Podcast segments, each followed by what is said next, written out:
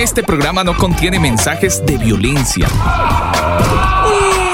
Las situaciones, nombres, personas y lugares descritos en este programa son producto de la ficción. Cualquier parecido con la realidad es pura coincidencia. El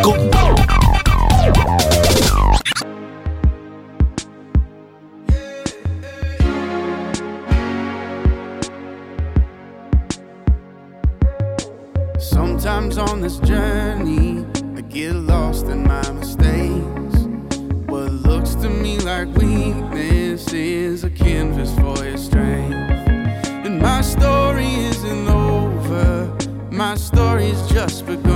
The Father House, así se titula esta canción de Coriansbury. Quiero saludar a toda la gente que a esta hora del día se conecta con nosotros, a esta hora de la noche, a esta hora de la madrugada, no sé, en el minuto que usted nos esté escuchando.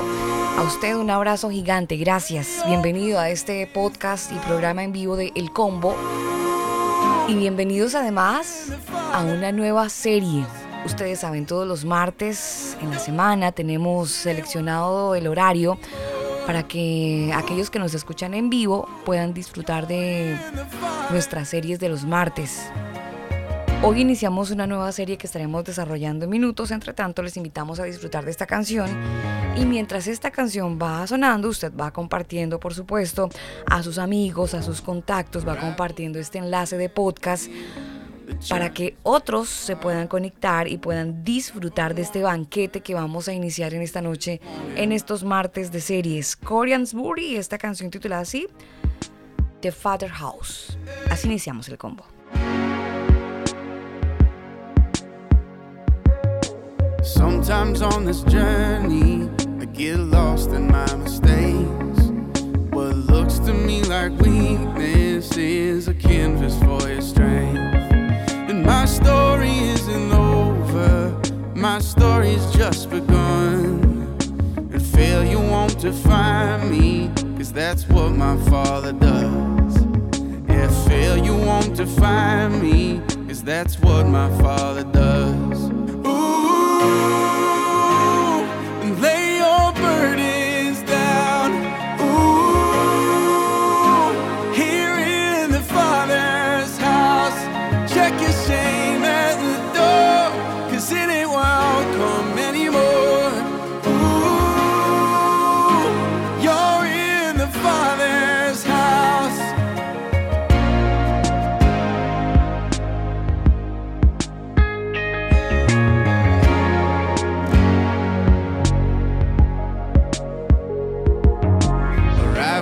not the end game, the journey's where you are. You never wanted perfect, you just wanted my heart. And the story isn't over if the story isn't good. And failure's never final when the Father's in the room. And failure's never final when the Father's in the room.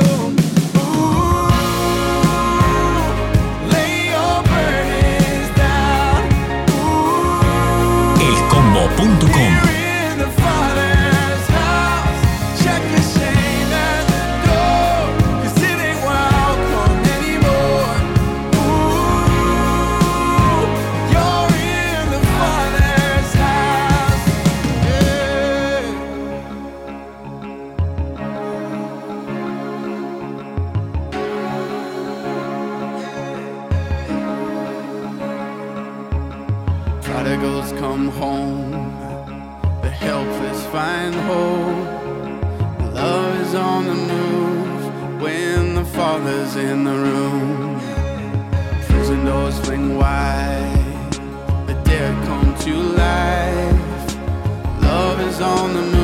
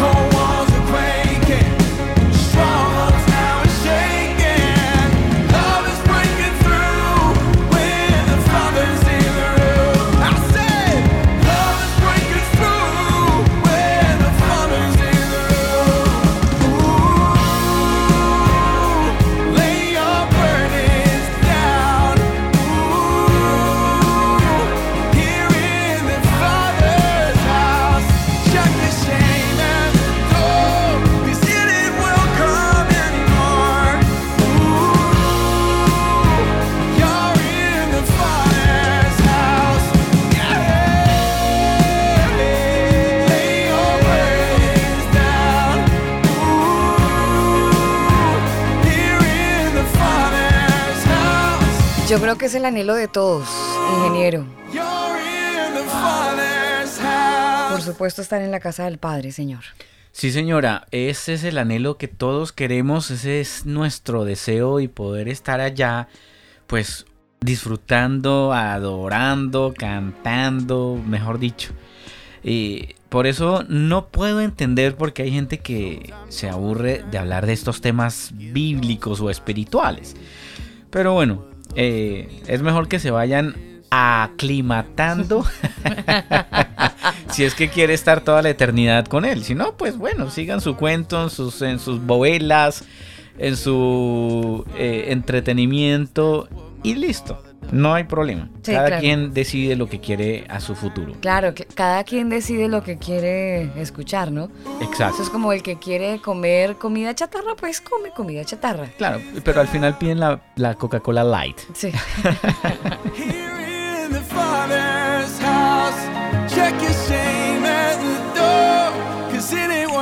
Oiga, ingeniero, estamos entrando en una nueva etapa.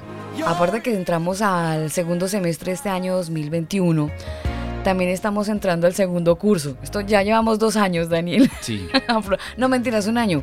Un año y sabe que mm, con, con la ayuda suya estuvimos sacando los, los episodios que hemos tenido en cada serie. Esta sería la cuarta serie de las series.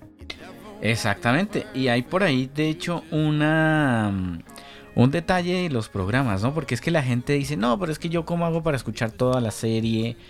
Mire, si usted se va a nuestra página elcombo.com y eh, pincha el enlace que se llama Mixcloud. Mixcloud.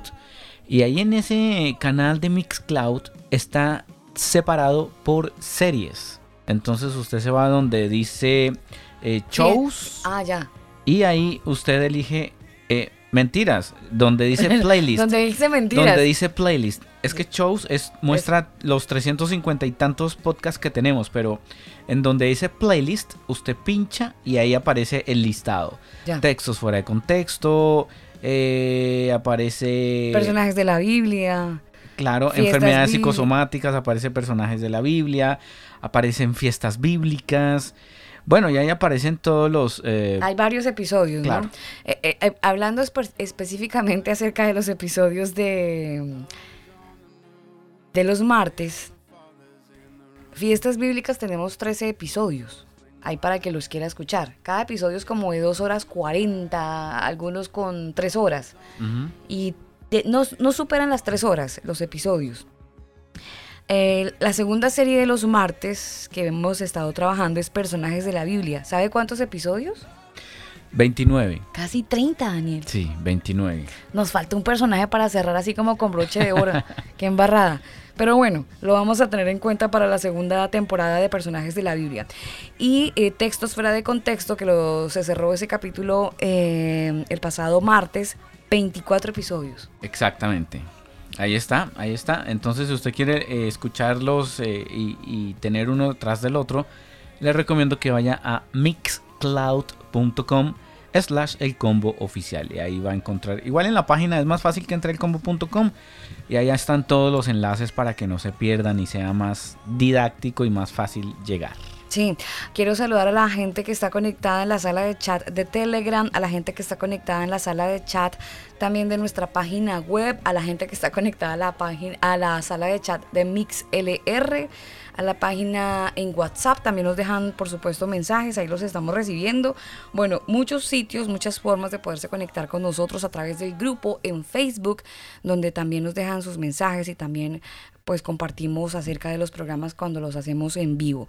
Que como nos encuentran en Facebook, el combo oficial. Hay dos maneras, el fanpage de Facebook y también el grupo oficial que es de lo más antiguo que tenemos, de lo más antiguo que mm. tenemos y que irónicamente... Como 10 años ese grupo. Sí, pero sabe que a mí me parece que ese grupo han bajado mucha gente, pero eh, mucha gente. Sí, yo, yo, yo, o sea, imagínense en 10 años el combo eh, existiendo. Yo creo que han bajado por contenido gente del grupo. Sí, es muy curioso, ¿eh? Sí, sí, sí, pero, bueno, no vivimos de los likes. Bendito sea el Señor por eso, Señor. No, no vivimos de, los, de los likes. Sí. Mire, vámonos para México porque tenemos que saludar a nuestro profesor. tenemos que saludarlo a esta hora del día, que es la persona que nos va a llevar a esta segunda serie de series, pero por supuesto con su presentación oficial que nos atañe a esta hora. Nuestro tema del día.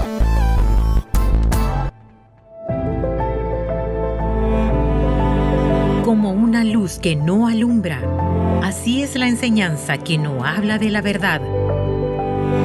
El combo te da la bienvenida a la serie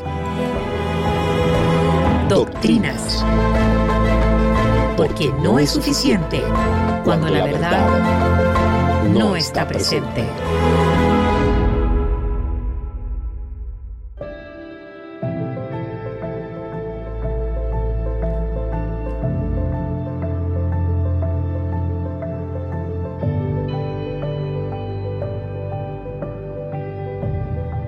elcombo.com.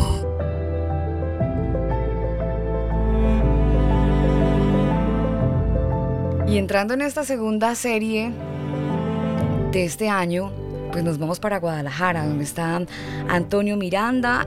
Él es el CEO de la Casa Estudios Cielos Nuevos y Tierra Nueva y está con nosotros en esta cuarta serie de series y lo recibimos con un fuerte abrazo. Antonio, gracias por nuevamente estar con nosotros en el combo. Gracias por permitirnos ser compañía a esta hora y bueno, seguir compartiendo temas que nos interesan a todos. Sí, sí, qué felicidad. Gracias nuevamente por eh, invitarme y este, pues abrir una vez más la puerta para, para seguir analizando y, estudiando juntos. Gracias, gracias también. Y es una bendición, Antonio, porque finalmente estamos eh, conociendo muchas cosas. No sé si mm, eh, está Germán conectado, Germán que es un oyente eh, que desde Suiza nos escucha, pero él en este momento está en Colombia y hoy se comunicaba con nosotros y nos decía, oiga, me gustan los programas, los he estado escuchando y es bien interesante lo que vienen haciendo. Así que para Germán, un colombiano radicado en Suiza que hoy está en Colombia y nos manifestaba su, su apoyo al programa y a, estas, a estos temas, así que para él un abrazo también muy grande, que es un oyente nuevo. Y como Germán, muchos, muchos que no conocemos sus, sus lugares de, origen, pero nos están escuchando. Sí, un saludo muy especial para toda la gente que también eligió el podcast, por supuesto. Muchas gracias por, eh, pues por seguir creciendo y edificándonos juntos con estos temas tan interesantes. Así que a ustedes muchísimas gracias. Bueno, Antonio, pues hablar eh, de doctrinas es hablar necesariamente, eh, tenemos que abrir la puerta para podernos meter en este mundo, ¿no? Porque esto ha sido como una cueva todo el tiempo, entonces hemos entrado y salido de, de ciertas zonas. Ahora nos vamos a meter a la puerta D, que es la puerta de las doctrinas. Y eso hay, para allá hay una, hay como un larguero, ¿no? Eso es una, una puerta como sin final, un camino que... Mm, no se le ve eh, el punto final. Por lo menos la luz al final del túnel todavía no la vemos. Y mm. entonces pensar en doctrinas también es pensar eh, pues en una serie de errores, no sé. Eh, necesariamente usted nos puede llevar a ese origen, a esa introducción al origen del cristianismo, por dónde partimos esta, esta torta. Hmm. Sí, sí, sí, es muy es, una puerta muy grande, ¿eh? es una puerta muy grande y, muy profunda su, camino, ¿no? su, andar. Este, ¿Por qué? Porque lamentablemente eh, eh, hombres se vieron en la necesidad ¿verdad? De, crear esta atmósfera, doctrina. Ya entrada la palabra, que es de origen griego, ¿verdad? Este, nos mete en un mundo en donde mm, eh, es, muy, es muy engorroso, fíjense, lamentablemente eh, está obviamente pues vinculado, ¿verdad? A toda la teología, está vinculado a una gama de literatura desde el siglo II y III y que hasta la fecha, ¿eh? hasta la fecha. Entonces, este, mm, vamos a tratar de ir eh, analizando cómo se, cómo tuvieron algunas personas la necesidad de esto. Y, cuando digo de esto un poco de forma extraña, es porque pues bíblicamente tenemos otras palabras, ¿no? Eh, se entiende que esta palabra se usa para la enseñanza, ¿no? O para, para enseñar a los, a los nuevos creyentes, ¿no?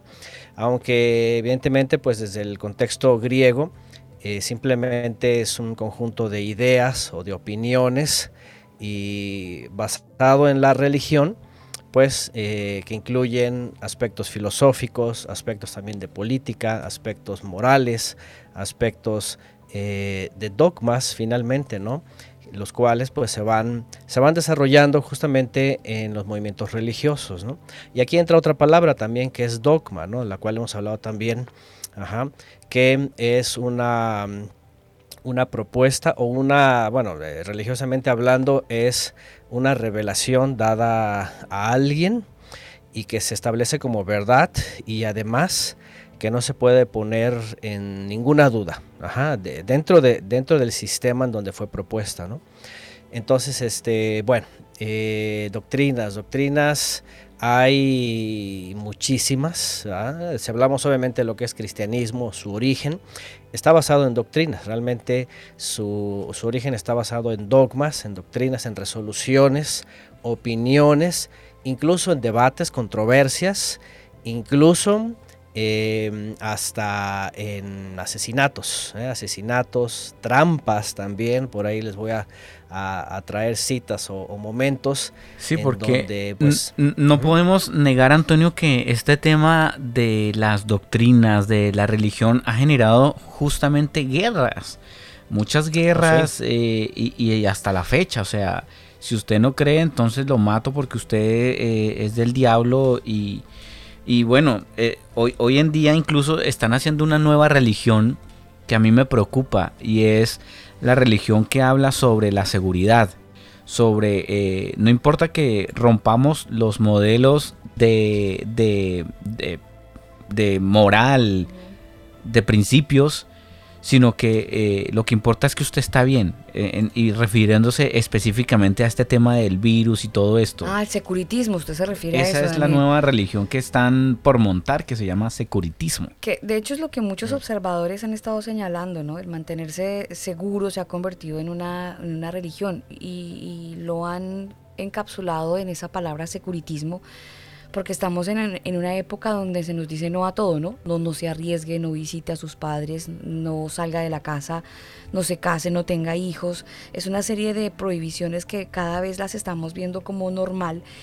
Y mm, algunos eh, observadores pues dicen que, que se parece, está igual que todas las religiones y podría escalafonarse a, estigmatizarse o a, a, ponerse como, como eso, como una religión y lo dicen porque, por lo menos en los Estados Unidos, algunas personas prefieren renunciar a sus valores, a los valores más preciados, incluyendo la libertad, en nombre de la seguridad.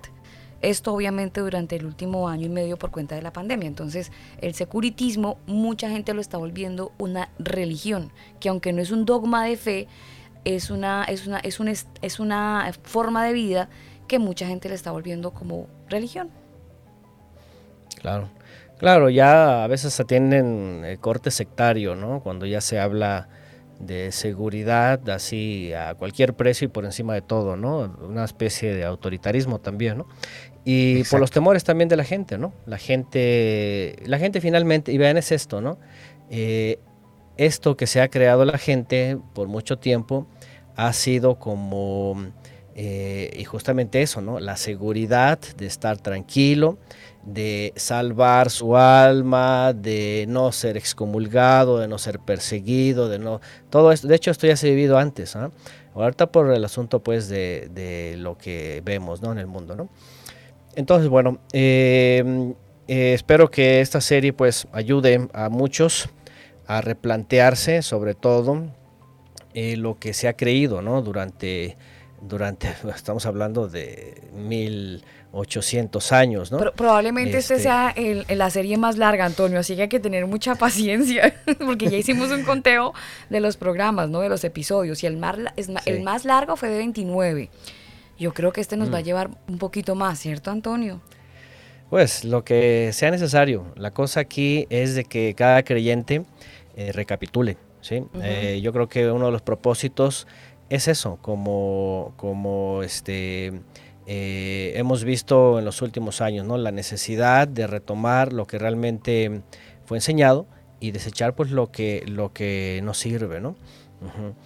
Entonces, bueno, em, doctrinas. Eh, yo quisiera, quisiéramos un paneo primero. Ustedes saben que es muy necesario contextualizar, ¿verdad? Eh, ¿Qué es doctrina o cómo se ha, eh, en, base a la enseñanza? Ah, les iba a decir al principio que en, la, en la Biblia lo único que encontramos es palabras que hacen alusión a instrucción, y a educación, instrucción, educación y, lo que la palabra, por ejemplo, eh, discípulos, que se conoce el griego, que en hebreo es talmidim, ajá, que, viene de, justamente una palabra que usa mucho el judaísmo, ¿no? Talmud, que es enseñanza, enseñanza, aprendizaje.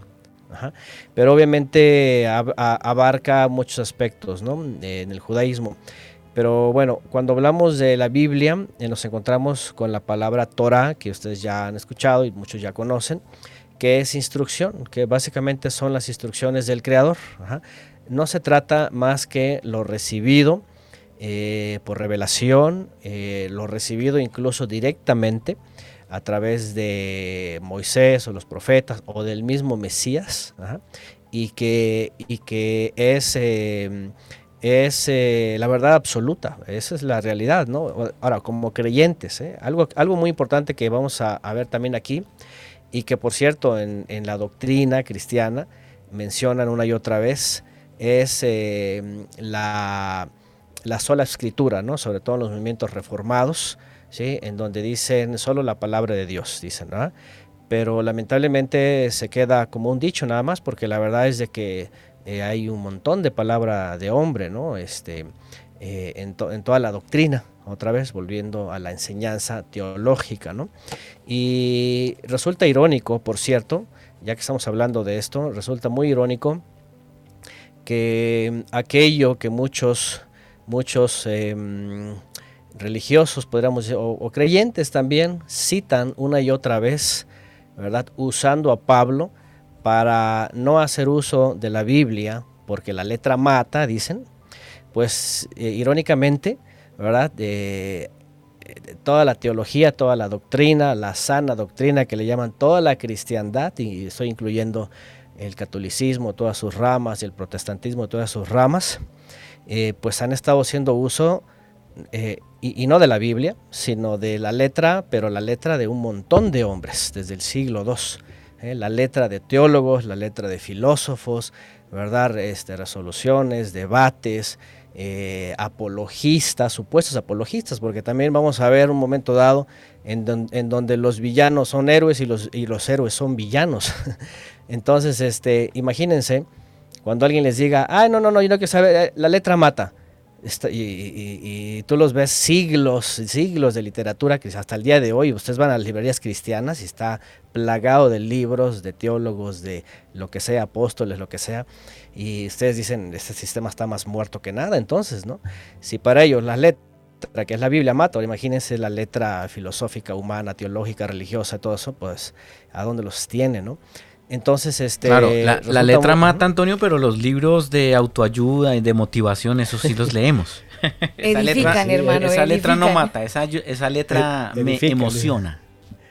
Sí, y fíjese lo interesante, porque al final ese es el propósito de, de, la, doctrina, ¿no? Hay, hay, hay un montón de cosas que se dicen. Ahora, eh, cuando nos vayamos introduciendo, ¿verdad?, en las doctrinas, en las teologías, en todo eso eh, vamos a tratar de ir eh, resumiendo porque es un mundo y, más cuando se habla, por ejemplo, de, las iglesias reformadas. A veces, a veces los, los, cristianos, por ejemplo, no saben, no tienen idea. De, nomás dicen que Lutero, los protestantes y la reforma.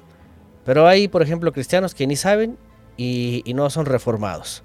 Hay otros que no me dicen que son cristianos y no saben que están en iglesias reformadas, eh, etcétera, ¿no? Hay unos que defienden una cosa, pero no saben este, de dónde viene. Todo eso también lo vamos a tratar de ir viendo, porque de veras, o sea, todo lo que son los movimientos denominacionales, después de lo que se conoce como la protesta o, el movimiento protestante, es un cúmulo de iglesias y denominaciones con, hoy día con ya una revoltura. Todavía hace 250 años se marcaban más o menos, ¿verdad? Este, aquellos párrocos o aquellos sacerdotes que decidieron emanciparse del catolicismo y pues tenían como que sus sedes, ¿no? Inglaterra, eh, Suiza, eh, Alemania, ¿verdad? Francia, como que estaban ubicados, ¿no?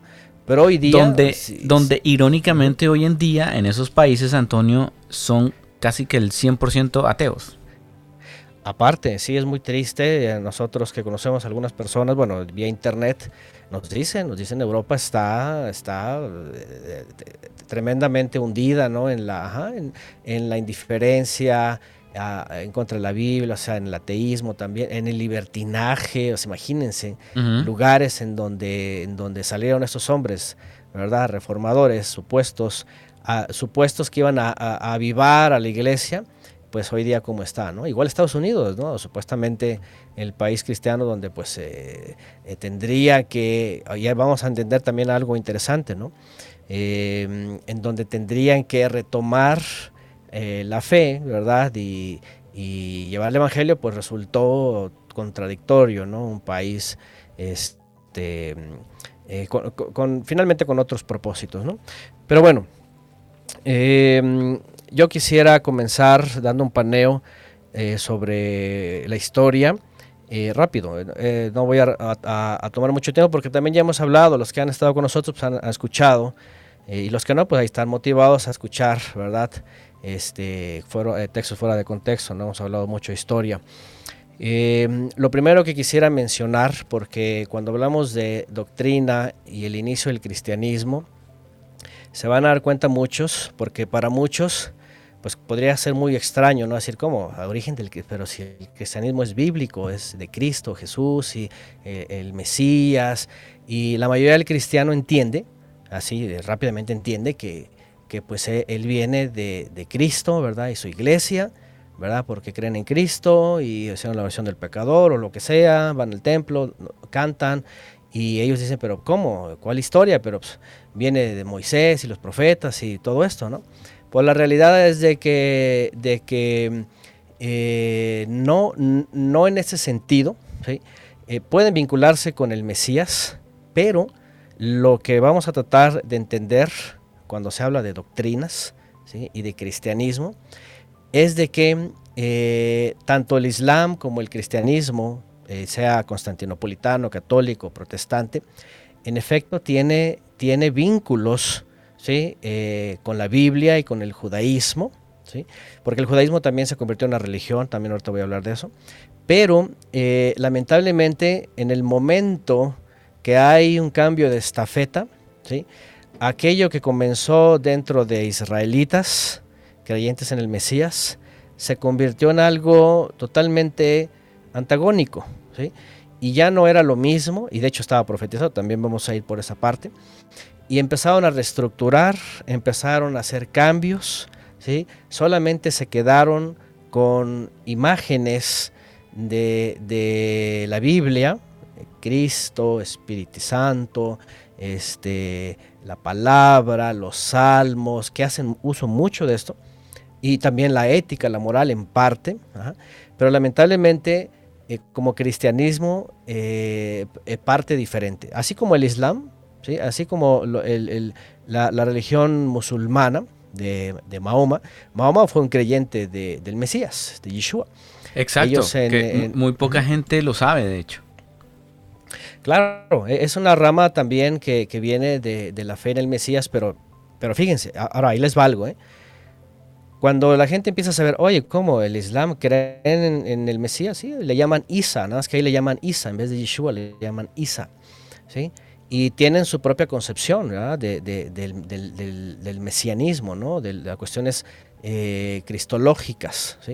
Eh, ellos tienen sus propios conceptos también, pero al final ellos creen como, como enviado del Todopoderoso, lo, lo ven más como profeta, eh, pero al final creyeron en él y así comenzó. ¿sí? Y cualquiera puede decir, ¿cómo? Ellos así, nomás lo ven como profeta. Pues ellos, por ejemplo, podrían ver al cristianismo como, creen también en Isa, pero lo ven como Dios, van a decir, esto es tan mal, ¿no? ¿Cómo, cómo es Dios, no?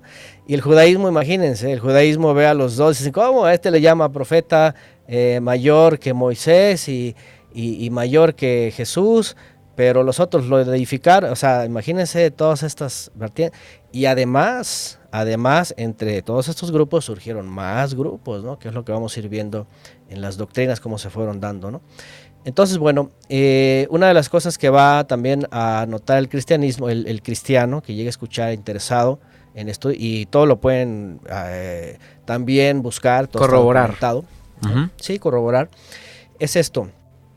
El cristianismo, al final, eh, estoy hablando del evangélico, es el que va a salir más de perdedor aquí. ¿sí? Los cristianos evangélicos, lamentablemente, son los que quedan ridiculizados. ¿Por qué?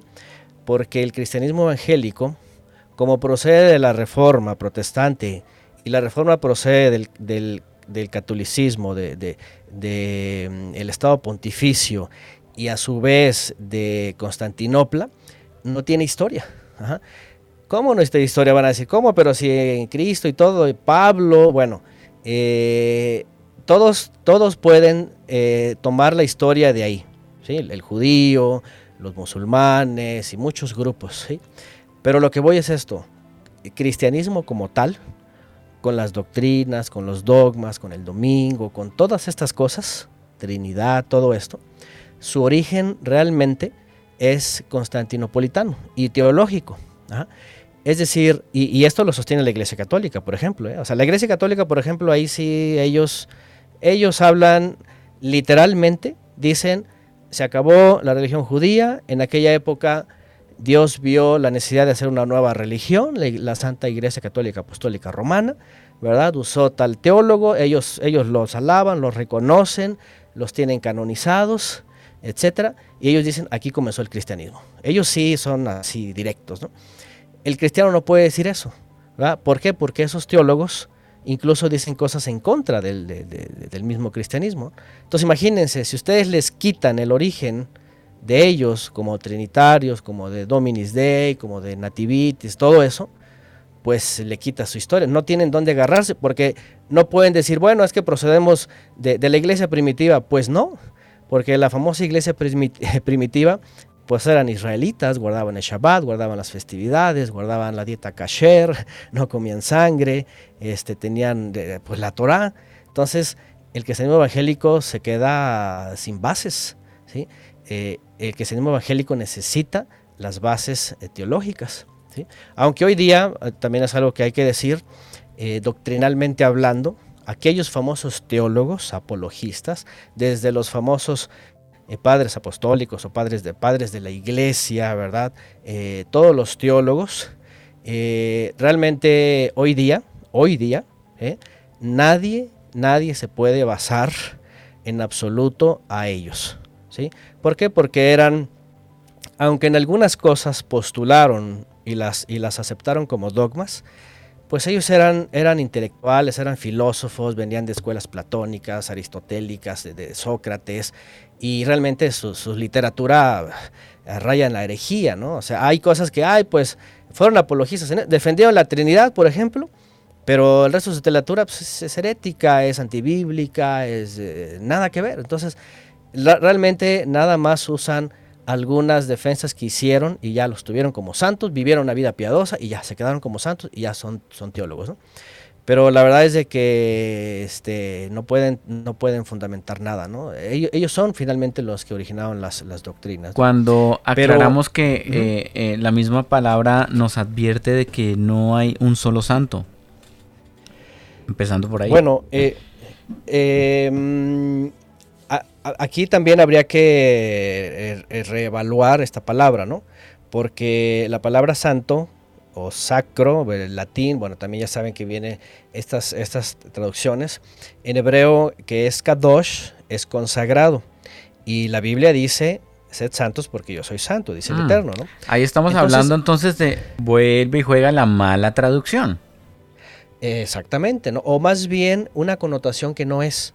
¿sí? Una connotación que no es porque, por ejemplo, ustedes, ¿sí? Daniel y Alba, ustedes están llamados a ser santos y deben vivir una vida santa. E, eso es lo que tiene que hacer la presencia divina en ustedes. Yo también, todo, todo buen creyente, todo el que cree en el Mesías, tenemos que hacer eso. Eh, y no estoy hablando de subir a los cánones, ese es el otro problema, ¿no? Porque ellos cuando, cuando hablaron de, fíjense qué, qué, contradictorio, ¿no? Ellos, por ejemplo, beatificaron y subieron a los cánones, no sé, por ejemplo, San Agustín de Hipona, ¿no? O cualquiera de estos santos, ¿no? Y resulta que porque vivían una vida piadosa, ¿no? Es decir, eran defensores, eran teólogos, tenían un cargo, a veces lo tenían político, ahora imagínense, y a la vez pues los canonizaron. Pero después resultó que pues en sus escrituras, en, sus libros, por ejemplo, pues tenían herejías o tenían cosas contrarias, o eran también eh, eh, laicos, o eran políticos, o, vivían una vida en parte... Pero ellos dicen, pero eh, eso no importa, lo que importa es que fueron apologistas y vivieron una, una vida cristiana, etcétera, y bueno, cumplieron con el emperador, y, pero eso no es santo realmente, ¿no? Eso no es consagrado. Entonces, ajá, son problemas de conceptos, son problemas y justamente teológicos, ¿no? Cuando, cuando entran aquí a la doctrina, ¿no? Sí. Así que la realidad, la realidad es de que la Biblia nos llama a ser santos y entiéndase consagrados, apartados, claro. Eh, pues del mundo, ¿no? Nos hacen una pregunta en nuestro chat de Telegram eh, y dice, tengo entendido que Constantino fue el primer cristiano. Bueno, eh, en el mundo, en el mundo mm, romano, fíjense algo muy interesante. Ellos no, ellos no, identificaban entre judíos y cristianos, por ejemplo, ¿no? Para ellos eran judíos todos con diferentes eh, tendencias. a, este mundo que después se les conoció como cristianos, porque en, el libro de los Hechos dice que por primera vez se les llamó, pero si nos vamos al hebreo y al contexto, Meshihim, lo que quisieron decir que pasó al griego, era ungidos, ¿sí? Los ungidos. ¿Cuáles ungidos? Porque se entendía que desde Pentecostés o Shavuot había venido la presencia divina y habían sido ungidos. Y cada uno que creía era ungido con la presencia divina. Entonces era una forma, ¿verdad?, de entender que estaban apartados, consagrados. El término después, en el mundo romano, pasó como una definición, ah, bueno, son judíos cristianos, judíos ungidos, pero, pero no era cristianismo eh, como, lo fue en el siglo III para acá, ¿sí? Eh, como religión y como dogmas y como doctrina, simplemente eran, eran judíos y, entiéndase judíos israelitas que, que estaban en la dispersión en Roma. Eh, en todo el Imperio Romano y, más allá, eh, pero, pero con la adición de gente de origen gentil, entonces en todo el imperio era una comunidad de israelitas y gente de las naciones e incluso ciudadanos romanos que se juntaban con ellos. Pero obviamente también había una diferencia, ¿por qué? Porque decían, pero ya no están ¿verdad? Este, en la sinagoga o ya no están en Jerusalén. Bueno, obviamente vamos a hablar de un proceso que pasó del año 70, eh, por ejemplo, al 150, en donde aquí, eh, ya que lleguemos ahí, les voy a decir eh, históricamente cómo fueron los cambios.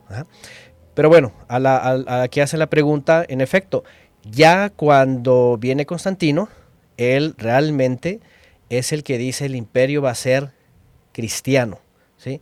Pero obviamente la asociación para él y para los obispos y todo, pues ya, ya tenía una connotación político-religiosa.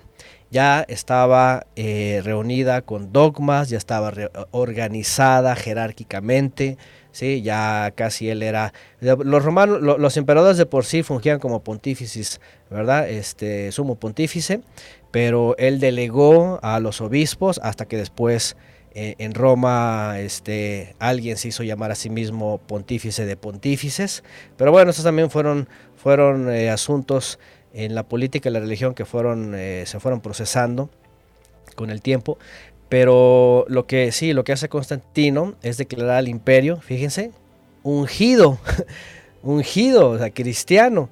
Pero no tenía absolutamente nada que ver con el término que se usaba en el primer siglo, ¿no? Sí, porque de hecho hay mucha gente que hoy en día eh, se les pregunta, ¿no? Oiga, pero usted por qué, qué es cristiano? ¿Qué es ser un cristiano? No, es que yo no creo en ninguna religión, yo simplemente sigo a Cristo. Entonces por eso se hacen llamar pequeños cristos o cristianos. Sí, pero el problema, yo digo, a mí me pasó. El problema es de que no se sigue a Cristo, se sigue a la doctrina de, de la, de la legión de Constantino, ¿no? ¿Sí? Porque, por ejemplo, si tú le dices, ok, eh, sigues a, Cristo, entonces sigues la enseñanza de Moisés. Bueno, si no, no, no, eso ya es la ley. Bueno, ¿cómo? Pero si en Mateo 23 el Mesías dice que lo que enseñan los fariseos de Moisés, dice, este, hazlo, es lo que dice, y nadie lo puede refutar, ¿no? Hablando en términos, en términos bíblicos, así dice en la, en la cátedra de Moisés, en la cátedra de Moisés se sientan los fariseos, así que todo lo que digan, háganlo. No hagan según sus obras, obviamente, ¿verdad? Porque dicen y no hacen, pero lo que dice Moisés, háganlo. Entonces, por ejemplo, si alguien que dice, yo soy cristiano porque, porque obedezco a Cristo, soy de Cristo, pues está muy distante, no lo está obedeciendo, realmente está obedeciendo otra cosa. Y así hay muchos textos que yo podría sacar y decir, realmente cristiano nada más de, boca para afuera, como decimos en México, ¿no? Pero en la vida no, en la vida tienen, tienen eh, algunas cuestiones bíblicas, éticas, morales, yo que sea, digo, todos han usado la Biblia para muchas cosas, hasta en las constituciones, ¿verdad? De los países de una u otra forma, pero al final la, la enseñanza del Mesías tal cual, la verdad es de que no se lleva no se lleva, se llevan normas, normas de la tradición, que por cierto vamos a entrar en este tema más adelante, ¿no? Eh, de la tradición, ¿sí? Muchos pueden decir, de hecho, una de las cosas en el cristianismo, en la reforma protestante fue no a la tradición, porque para los reformadores, eh, la Iglesia Católica estaba construida, ¿verdad? En, en, en, en tradiciones, ¿no? Y, pero le preguntas al, al, cristiano evangélico, le dices, ¿tú eres tradicional? No, yo no, ¿cómo? No, no solo la escritura, nada de tradición. Pero tú le empiezas a decir, a ver, pero el domingo lo que haces, lo que vas, siéntate, te paras, la, la liturgia, ¿verdad? la forma de tus oraciones, la natividad, todo, todas estas cosas son tradiciones heredadas del catolicismo, por ejemplo, ¿no?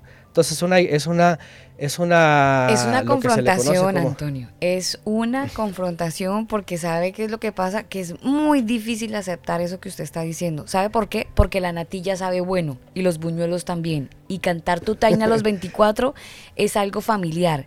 Entonces, cuando usted hace ese comentario que es medio, eh, no sé, como muy llevado a Roma, pues a uno le entra en reversa, porque es que viene la frase que todos hemos dicho, el Señor conoce mi corazón.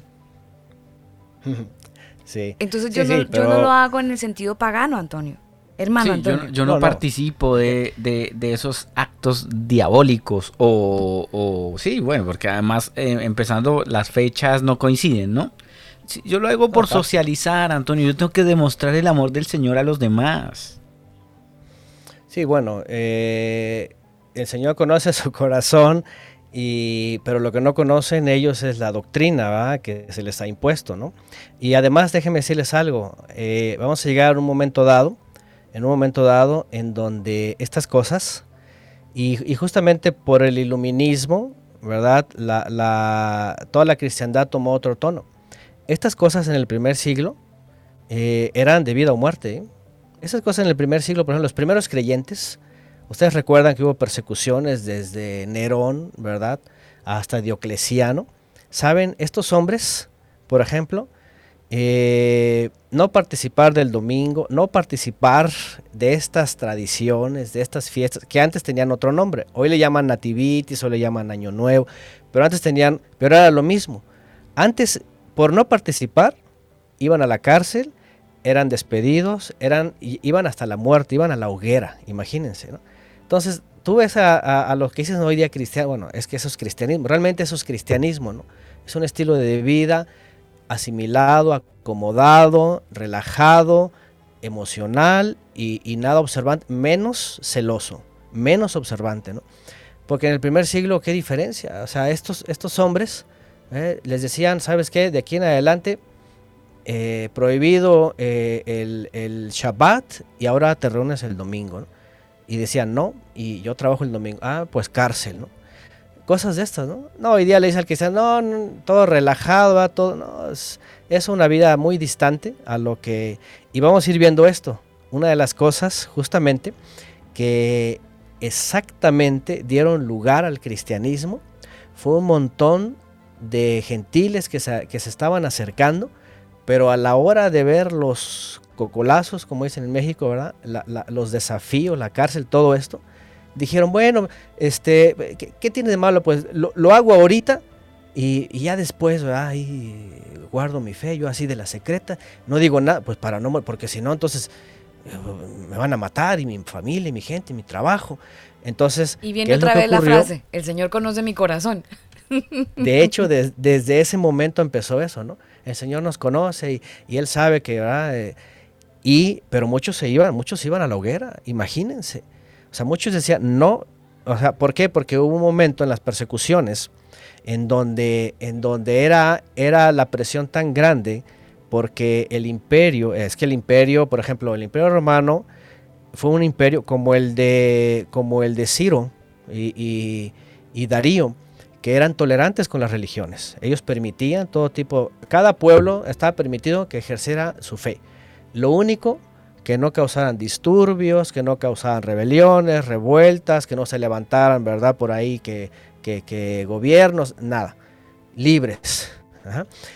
Pero cuando vienen, viene eh, eh, eh, los creyentes en el Mesías y empieza a ver el imperio romano, ¿verdad? Cierta rebeldía, ¿verdad? Que, ahora ya no quieren cumplir con esto, que ahora que con lo otro, que entonces empezaban las persecuciones. Cuando empiezan a ver gentiles, ¿verdad? Que nomás les gustaba y que, ah, pero vienen las persecuciones y no, no, no, yo no, no, yo, soy ciudadano romano, yo adoro a Júpiter y, ¿no? y llevo mi ofrenda, ¿verdad? Y, no hay problema y participo en, en Jano, participo, ¿verdad? En el Sol Invictus, no, no, yo no. Y, eso justamente fue lo que después dio lugar a, este sistema cómodo, ¿no? Ya cuando, cuando viene el edicto de Milán y viene Constantino y dice, ok, ya no va a haber persecuciones, pero todos aceptan, sí, aceptamos, pues vamos a, cristianizar las fiestas, vamos a cristianizar los días, vamos a cristianizar el eh, todo, y entonces dijeron, ay, qué bonito, esto sí me gusta. Y ya entonces el Señor conoce nuestro corazón y, vamos a ver qué más podemos hacer. Y, empezaron, y empezó toda la asimilación. Fíjense nada más. Esa fue una de las cosas. Mientras tanto, los que realmente defendían la, enseñanza primaria de los apóstoles, pues fueron llamados herejes, fueron excomulgados, fueron perseguidos, fueron encarcelados, se acabó el liderazgo, los creyentes empezaron a, aquí es donde vienen eh, momentos difíciles, porque empiezan a, hacer su servicio eh, a escondidas, ¿verdad? Este, ya se iban a las montañas, ya se iban a las cuevas, ya se iban, eh, andaban, básicamente andaban huyendo, ¿no? De un lugar para otro. No era, no siempre era algo generalizado en todo el Imperio Romano. Tenía como que sus lugares, es más, si ustedes van a Apocalipsis, vamos a llegar un momento ahí, Ahí se habla de esas persecuciones y siempre se dice, sé fiel hasta la muerte, sé fiel hasta la muerte, yo te doy la corona de la vida. Y llega un momento en donde se dice, yo te conozco, sé que toleras a los nicolaitas, yo sé que toleras a los de Balaam, yo sé que toleras a Jezabel. Ahí es cuando aquellos creyentes empezaron a asimilarse y a tolerar la corrupción de Roma, a tolerar la idolatría, a tolerar todo esto, las doctrinas y ahí fue cuando entra la asimilación, que justamente bíblicamente en, las iglesias apunta a, la época de Constantino, ¿no? De Constantino a más o menos a lo que se conoce como este, el inicio de la Edad Media, ¿no? Antonio, siempre, siempre le hemos echado la culpa a Constantino porque es la referencia más cercana que tenemos, pero antes de Constantino tenemos otro u otros nombrecitos por ahí en el listado. Sí, bueno, lo que tenemos realmente antes fueron justamente los teólogos, los teólogos que empezaron a establecer doctrinas, las cuales de hecho empezaron a dividir, ¿verdad? A, todos estos lugares, porque vamos a hablar en parte, ¿verdad?, de los creyentes gentiles que se establecieron, por ejemplo, en Alejandría, los que estaban en Antioquía, los que estaban en, en, Roma, los que estaban en Galacia, había diferentes. Entonces, cuando las, después de las persecuciones empieza a haber, ¿verdad?, eh, un, nuevo liderazgo, aquí aparecen la realidad es de que Constantino como emperador solamente dijo, a ver, vengan, pónganse de acuerdo, establezcan y listo. Él, él, él andaba en sus luchas. ¿sí? La, única que, de hecho, de hecho él accedió por las peticiones de su madre. Realmente Santa Elena, que le, también la canonizaron, fue la que lo motivó a él y fue la bruja del paseo, es la bruja del cuento. ¿Cierto que sí? Santa Elena. Es la, bruja. Sí, y, y la y la mujer, sí, la mujer era, una mujer pagana, era, hacía sacrificios a los dioses romanos, le entró el fetichismo, que andaba que con eh, las, las, los clavos de la cruz y que no sé qué, y las estacas y todas estas cosas. O sea, eh, realmente a veces la gente no conoce esto, ¿no? Pero bueno, eh, sí hubo nombres. Discúlpeme, Antonio, es que pensando un poco en esos nombres que generaron influencia eh, para que hoy estemos así tan pifiados. De alguna manera, yo no sé si el combo de los escribas que, mm, que de repente no, no, no escribían valga eh, o, redactaban la palabra como era, ellos podrían estar en este listado de, de la gente que desvinculó un poco la esencia bíblica a, a lo que ellos quisieron poner en las escrituras.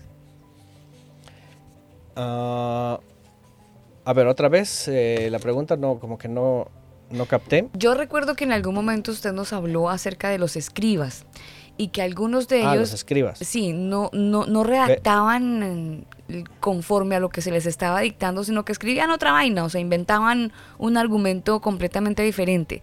¿Podrían ser estos escribas eh, parte de los que eh, desarrollaron y organizaron y generaron toda esta desviación de las escrituras o, del contexto como tal del Señor?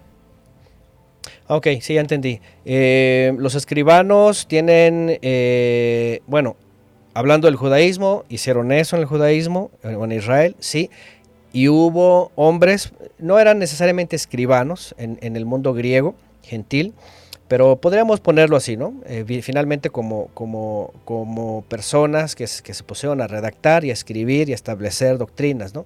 Sí, eh, esto a partir más o menos del año 100, 120, 150, más o menos, lo que se conoce como los padres de la iglesia, 150 hacia acá. Hubo algunos eh, de origen gentil, ¿verdad? Tanto romanos como griegos, sobre todo griegos, eh, egipcios también, porque estaba la, famosa iglesia de Alejandría, por ejemplo, donde vienen los coptos, por ejemplo, Filón de Alejandría, todos estos también eran judíos, este era judío, por ejemplo, ¿no? Pero exactamente, estas, estos personajes la hicieron como de escribanos, eran intelectuales, realmente. Eh, eh, su época fue una época también, una especie como de iluminismo, porque ustedes saben que Dicen, dicen los historiadores que Roma conquistó a Grecia, pero Grecia conquistó a todo el mundo con la filosofía, ¿no? La letra, el idioma era, era común, etc. Entonces todos estos personajes realmente se interesaron en, en, la fe de los israelitas que anunciaban todo lo que anunció el Mesías y se les hacía muy interesante porque decían esto nunca lo hemos escuchado aquí.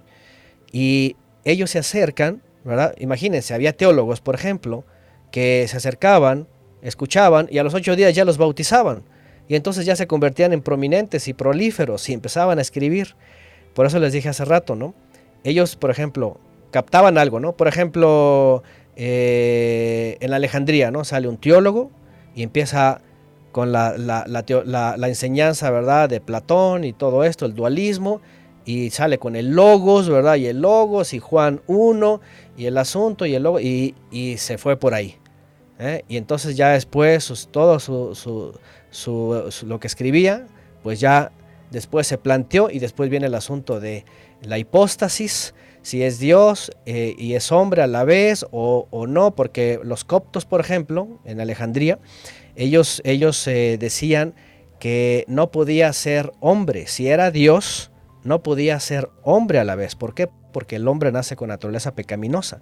Entonces los coptos, ahí donde viene la iglesia copta, ¿verdad? ellos decían ¿verdad? Este, que, mm, eh, eh, que, que el Mesías era una especie de holograma, ¿sí? Una especie de holograma en la tierra, solamente reflejaba eh, una, una imagen, pero que nunca estuvo en carne, que era Dios hecho imagen nada más, como un holograma, ¿no? Y ahí es donde viene que el logos, que esto y que el otro.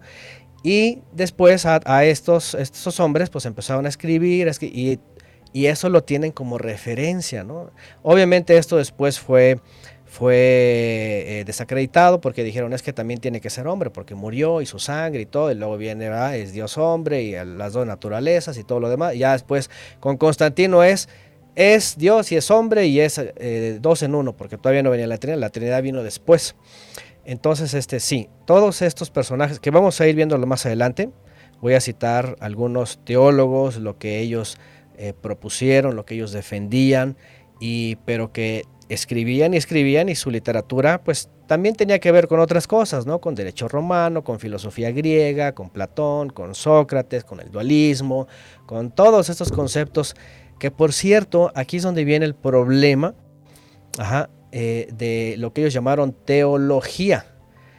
¿Qué necesidad de estudiar al Creador si todo ya estaba escrito y el Mesías ya había hablado?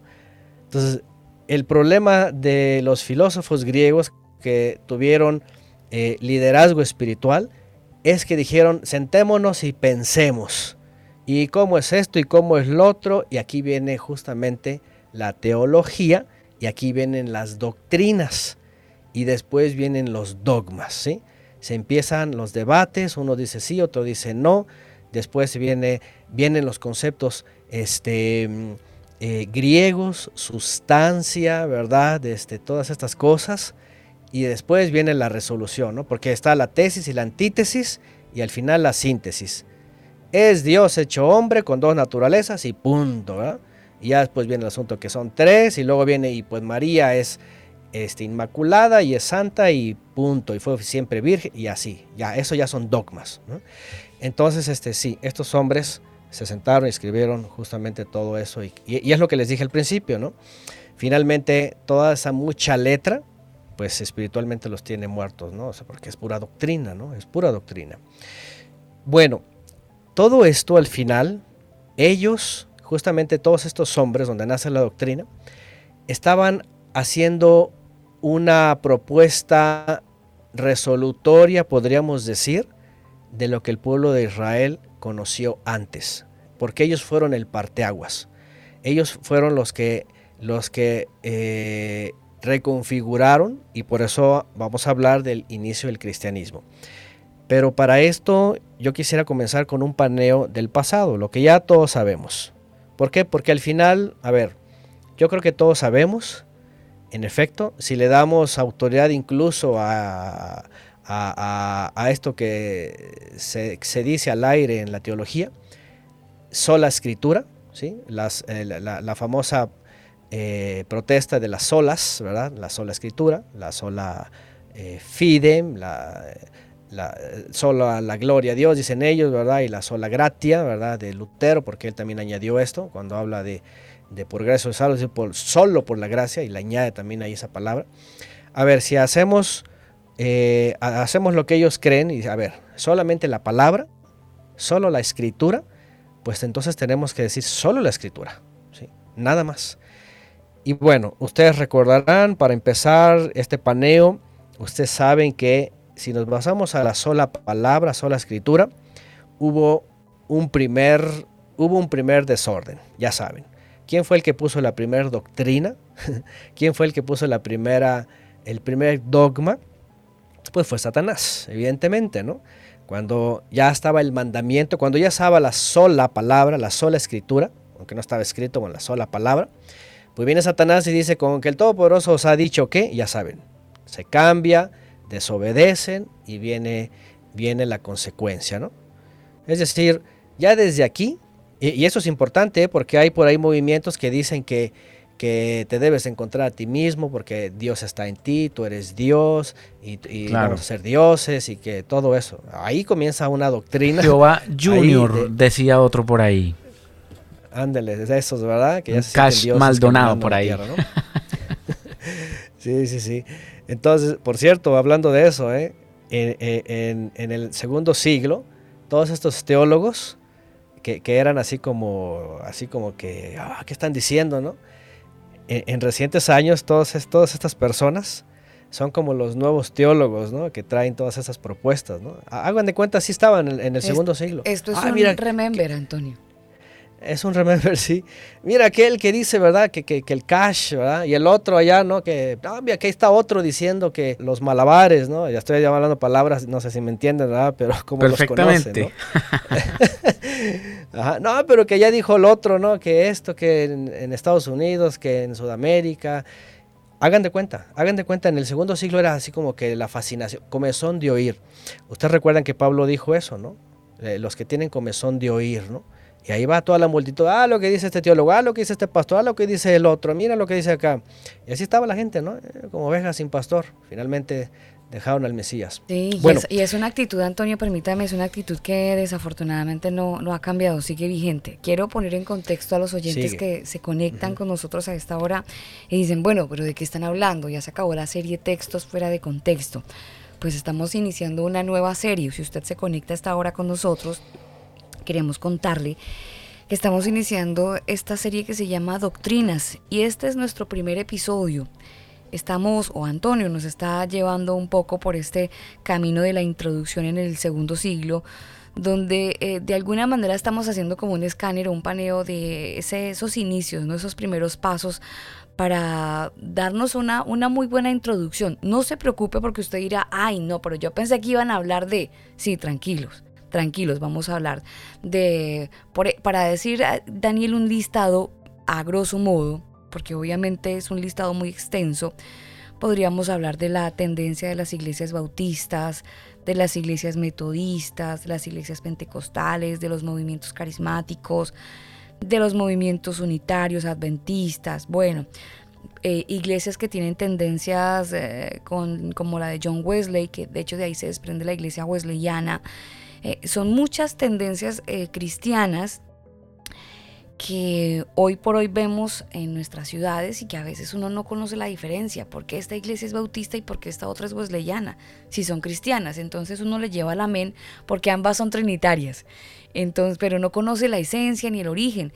Este es el objetivo de, este, de estos episodios y de esta serie, ir escarbando poco a poco, minuciosamente, cada uno de los detalles para que usted pueda pues tener un concepto más claro. Si de repente no ha podido eh, echar un vistazo a la historia, pues a través de estos episodios usted va a poder tener un concepto mucho más claro. Por eso esta, esta presentación está para usted, para que la pueda disfrutar. Como una luz que no alumbra, así es la enseñanza que no habla de la verdad. El combo te da la bienvenida a la serie Doctrinas. Porque no es suficiente cuando la verdad no está presente. Es justamente eso lo que nos ha motivado. Cuando no es suficiente eh, la verdad, cuando no está presente ella en, en, cada, uno de los argumentos filosóficos, Antonio. Eh, es muy importante revelarlo todo, ¿no? Yo creo que es eh, más en estas fechas, eh, es muy importante retomarlo y, que tenemos pues, muchos recursos ¿no? a la mano para, para ampliar pues, todo, toda esta investigación. ¿no? Bueno, entonces, eh, doctrinas o desviaciones o enseñanzas diversas, pues siempre ha habido. Eh, si empezamos desde el principio, ahí está el enemigo, es el primero que, mete cizaña, ¿no? que, pone una doctrina, pone una, enseñanza, que obviamente resultó, resultó en una consecuencia muy grave. ¿no? Si vamos rápidamente, pues toda esa generación, toda esa generación fue adoctrinada tan, tan, tan terriblemente que concluyó, ya saben, con el diluvio, ¿no? Tuvo el creador que decir, voy a borrar a todo ser de la faz de la tierra porque todo se ha desvirtuado. Imagínense nada más, ¿no? Una vez que pasa el diluvio, viene Noé, sus hijos, ya vemos que hay pecado también, otra vez se deja seducir por, por el enemigo y viene este personaje, ¿verdad? Que dice construyamos una torre, ¿verdad? Otra vez, enseñanzas, doctrinas que empiezan a llevar al propósito del creador o intentan llevar al propósito del creador por otro lado, ¿no? El creador había dicho multiplicaos y fructificaos, llenad la tierra y los hombres querían reunirse en un solo lugar y hacer un estado y etcétera. Bueno, salen los sistemas autoritarios, los políticos, salen los sistemas políticos religiosos, Nimrod, ya saben todo esto, se empieza a repartir en las naciones.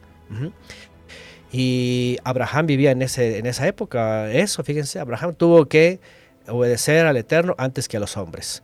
¿Sí? Él salió, él viajó, él anduvo por aquí, por allá, fue hasta Egipto y, él permaneció, estuvo peregrinando. Él se sometió todo el tiempo al Creador. Hasta el momento que le pidió el Hijo, dice, ahí va, ¿verdad? Lo voy a entregar, si el Eterno lo pide, pero él me prometió ahí, no sé cómo le va a hacer, pero fíjense una diferencia, ¿no? Él siguió totalmente la palabra del Creador, no se dejó llevar por ningún hombre, ¿no?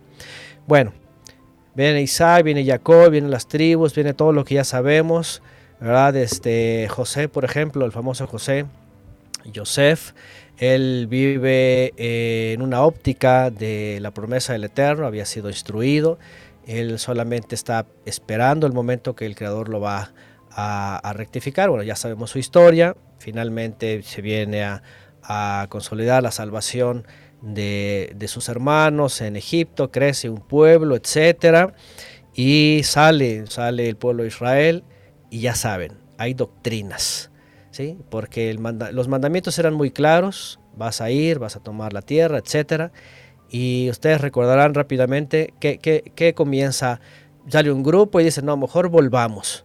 Sale otro grupo y dice, este, tenemos hambre. Sale otro grupo, sale Coré, uno de los levitas, y dice, ¿quién te ha puesto a ti? Y, ya saben, el que se los traga la tierra, ¿no?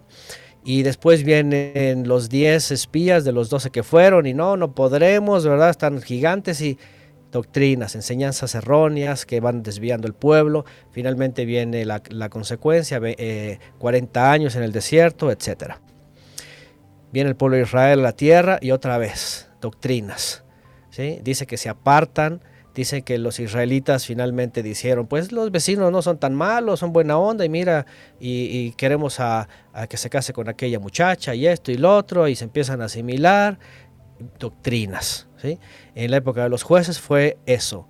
El, creador los tenía que entregar a sus enemigos para que volvieran y entonces ya les enviaba un juez y los liberaba. Y así fue todo casi 400 y tantos años. Eh, hasta la época de, Saúl. En la época de Saúl también. Saúl justamente eh, se va por las doctrinas ¿no? de su propio corazón va, va y, él se adelanta a hacer un sacrificio, va y tiene que consultar con una medium, se revela, no consulta al Eterno, él crea sus propias doctrinas. ¿Se dan cuenta? La desobediencia básicamente es obedecer doctrinas de los hombres que, que nacen en sí mismos, que nacen de otros, que nacen de falsos profetas, de falsos consejeros. Bueno, eh, de ahí nos podemos recorrer, ¿verdad? Eh, es muy interesante en la época de, Samuel, porque ustedes recuerdan que llegan los israelitas, los, ancianos, ¿verdad? Los que eran los, los ancianos de Israel, y le dicen a Samuel, eh, queremos un rey como las naciones. Ellos ya habían acordado, ya estaban pensando en eso, no fue algo de que, ay, vamos todos juntos a ver qué se nos ocurre, no, ya estaban tramando eso. Aquel famoso episodio donde el Eterno le dice a Samuel, eh, no te han desechado a ti, sino a mí. Cúmpleles, ¿verdad? y van a ver cómo les va a ir, básicamente, ¿no? ahí nace también doctrina, ¿no? Es decir, ellos crean algo en contra de la voluntad del Creador y los va a llevar a una consecuencia que va por los siguientes siglos, ¿no? Aunque el Eterno les pone una, un ejemplo de un rey que él quiere, como David, pero al final de cuentas es un sistema que se va a demostrar, ¿verdad?, que tiene muchos problemas, ¿no? Y bueno, eh, finalmente en el pueblo de Israel empiezan a nacer muchas doctrinas. Ojo con esto, porque en lo que estoy hablando se están creando doctrinas que van a nacer, o, más bien van a, van a ser vivificadas posteriormente hasta el día de hoy. ¿eh? Antonio. Por ejemplo. Eh, eh, eso quería plantearle un ejemplo. La iglesia adventista en Estados Unidos recientemente, hoy, para hacerle más exacta, con fecha de hoy, 6 de julio, eh, están abrazando a la comunidad LGBT y están abrazando esta tendencia del... Eh, hay, hay sexo, bueno, bisexual, están, ellos tienen los, las lesbianas, los homosexuales y sexo unitario, es decir, que no se identifican ni con el uno ni con el otro. Ellos abrazaron esa tendencia hoy, justamente. ¿Usted cree que de ahí puede mm. partir una doctrina? Bueno, eh, la doctrina ya, ya fue inculcada, que es justamente este. E, eso se le conoció en el, en el siglo II como tolerancia. En la época del iluminismo, hace 300 años, eh, fue incluida como derechos humanos, derechos tolerancia y derechos humanos. O sea, ¿es lo mismo? Los últimos ¿Las dos cosas son lo mismo? Es, es, lo mismo, es lo mismo, porque en Apocalipsis vemos tú que toleras, tú que toleras, tú que permites. ¿sí? Cuando vienen los derechos humanos hacen lo mismo, simplemente eh, crear dentro de todo el pensamiento de los religiosos. y, vean, déjenme decirles que esto, ah, en la Biblia encuentran texto para todo. ¿sí? Eh, torcido, cambiado o incluso tal cual se lee. Y es uno de los problemas graves. ¿eh? muchos van a decir, no, pero ¿cómo? Pero es que la Biblia dice aquí. Sí, pero hay muchos textos, como ya vimos, fuera de contexto. ¿sí? Cuando citan que del amor, que, ah, por ejemplo, ustedes ya lo saben, ¿no? amaos los unos a los otros. Mm. ¿Eh? O David este, dijo que el amor de Jonathan era mayor como el de las mujeres. Ya, ya con todos esos textos se arman. ya estuvo, ¿no? Sí, se arman. Permítame, eh, permítame hacer una, una corrección. Es el concilio de la Iglesia Metodista Unida que aprobó el género no binario, para hacerle más exacta en mi comentario. Son ellos mm. los que hicieron... Este, no binario, se llama no binario, sí. No binarios que no se identifican ni como hombre ni como mujer, son no binarios. Hacen parte de la comunidad LGBT. Hasta los términos, ¿no? Y hasta los términos de la ilustración y todo esto, ¿no? ¿Por qué no dicen la iglesia fulana se declara que, permite el pecado de sodomismo, por ejemplo, ¿no? Pues deberían de ser así directos. Es dicho de otro modo, sí. Entonces, pero pues es dicho de otro modo, ¿no? Sí. Claro. Entonces, para que no se sientan pecadores. eufemismo se llama eso. Exactamente. Exacto, sí, se llama eufemismo, ¿no? Una forma de disfrazarlo muy, muy diplomáticamente, ¿no? Entonces, este sí, esta doctrina ya, ya existe, que es, es permisivo, de hecho, se, de hecho se permitió, en el segundo siglo se permitió la idolatría, Se permitieron en el tercer siglo las imágenes, se permitió este, muchas cosas. Entonces, esto eh, básicamente es una doctrina ¿verdad? Este, que tiene que ver con eh, permitirse, ¿no? Eh, o, ser tolerante a. Bueno, y en el pueblo de Israel así pasaba, de hecho, este, ah, les, les comentaba que en todo lo que voy hablando se van estableciendo doctrinas que hasta el día de hoy se vuelven a retomar. Por ejemplo, por ejemplo, algo que mencioné aquí, queremos un rey como las naciones. ¿Sí? Esta es una doctrina que nació en los israelitas que no quisieron ser gobernados por el Eterno y se les ocurrió ser gobernados por un rey eh, humano en la tierra, eh, con, un palacio, todo lo demás, y político religioso. ¿sí? Todavía hasta el día de hoy ¿sí? hay un gran número de creyentes de todo tipo unidos al judaísmo que esperan en un futuro un reino físico con templo, con sacerdotes, con más sacrificios, ¿verdad? Con un reinado milenial, etcétera, porque ya saben el, Apocalipsis, ¿no? Y los mil años y ya se hizo toda una doctrina combinada con un montón de textos fuera de contexto. Por ejemplo, ¿no? Entonces, este, lo, digo porque van a ir naciendo doctrinas, por ejemplo, en la época de los profetas, ¿no?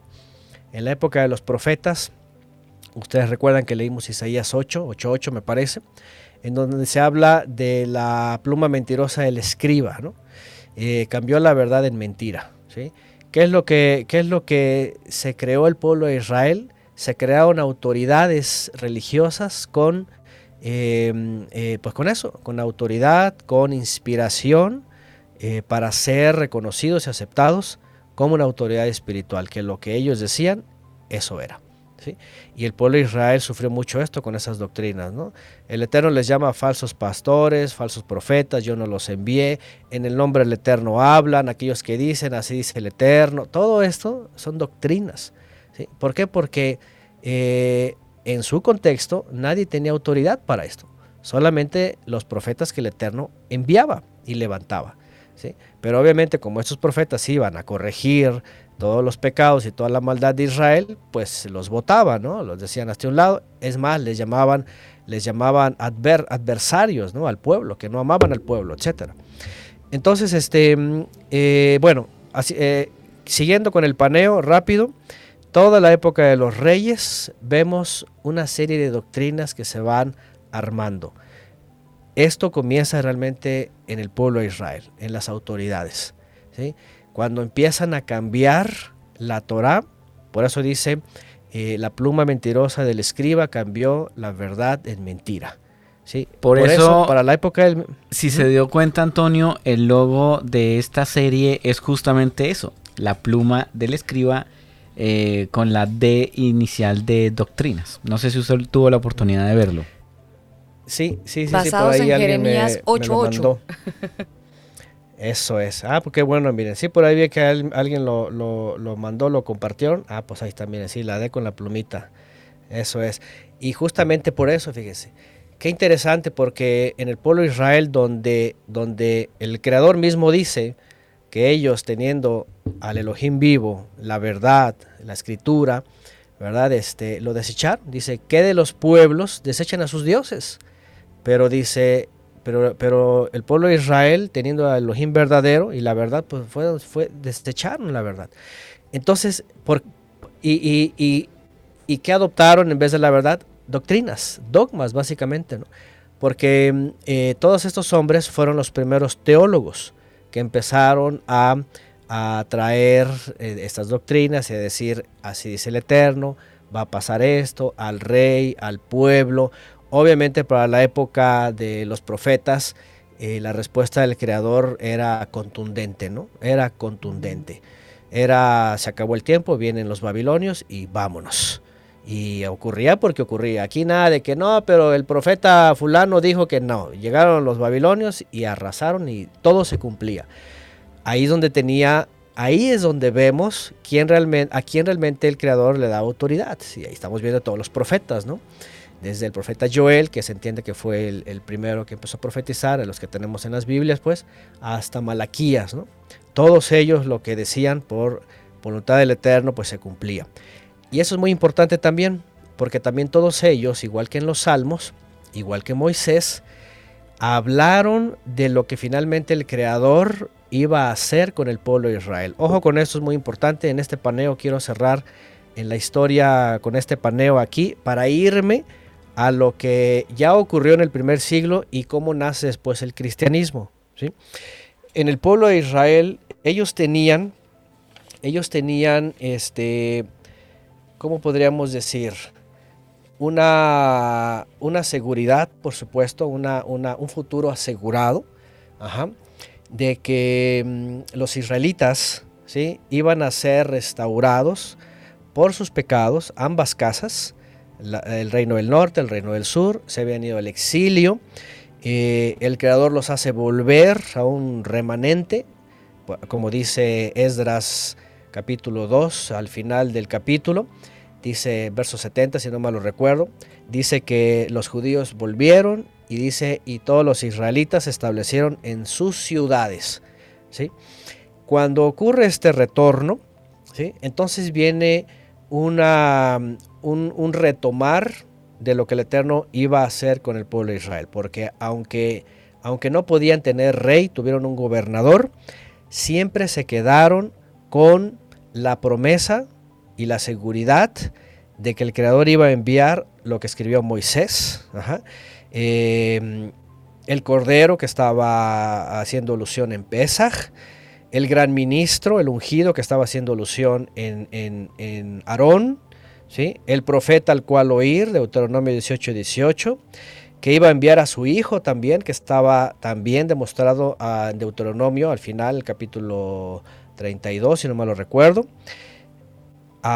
que, es el primogénito, nada más que en los textos, eh, en, las versiones actuales judaicas no aparece, lo ocultaron, justamente la pluma mentirosa que iba a enviar al mensajero de su faz, lo que se conoce como el ángel del rostro, y que iba a enviar al mensajero del pacto según Malaquías. es decir, todos los israelitas finalmente estaban esperanzados en esa promesa del Creador que iba a ser enviado este redentor, que también obviamente David, por ejemplo, hacía alusión del rey, el, descendiente de David, o el prototipo de David como rey, como juez, preexistente también, porque David eh, en uno de sus salmos habla así, ¿verdad? Dijo el Eterno a mi amo, siéntate a mi diestra hasta que ponga a tus enemigos por debajo de tus pies. Ya habla del Mesías con anticipación.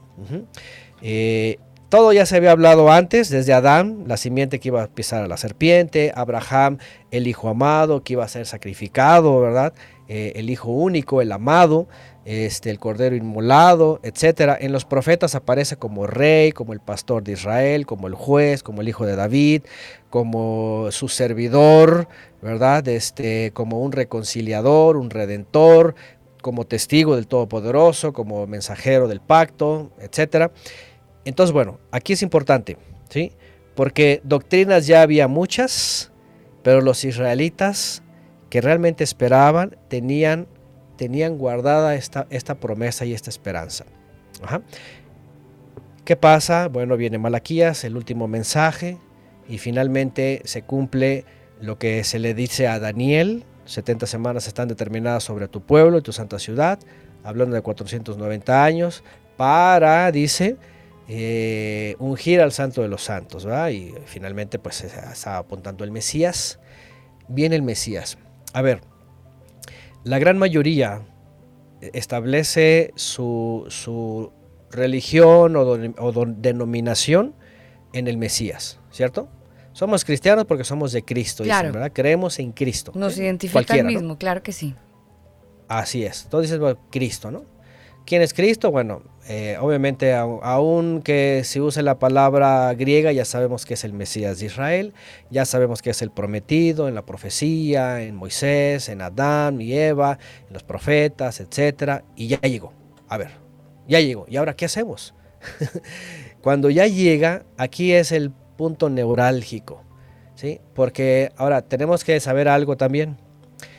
El judaísmo eh, hoy día, y sobre todo en estos últimos años, estoy hablando de hace 12 años para acá, hay uno que otro personaje desde el judaísmo, y no el judaísmo religioso, estoy hablando del judaísmo reformista, el judaísmo laico, el judaísmo sionista. Eh, hay un par de personajes que han estado dando cualquier cantidad de pláticas para los cristianos, diciéndoles que el cristianismo es una separación del judaísmo, por tanto tienen que volver a reencontrarse con los judíos.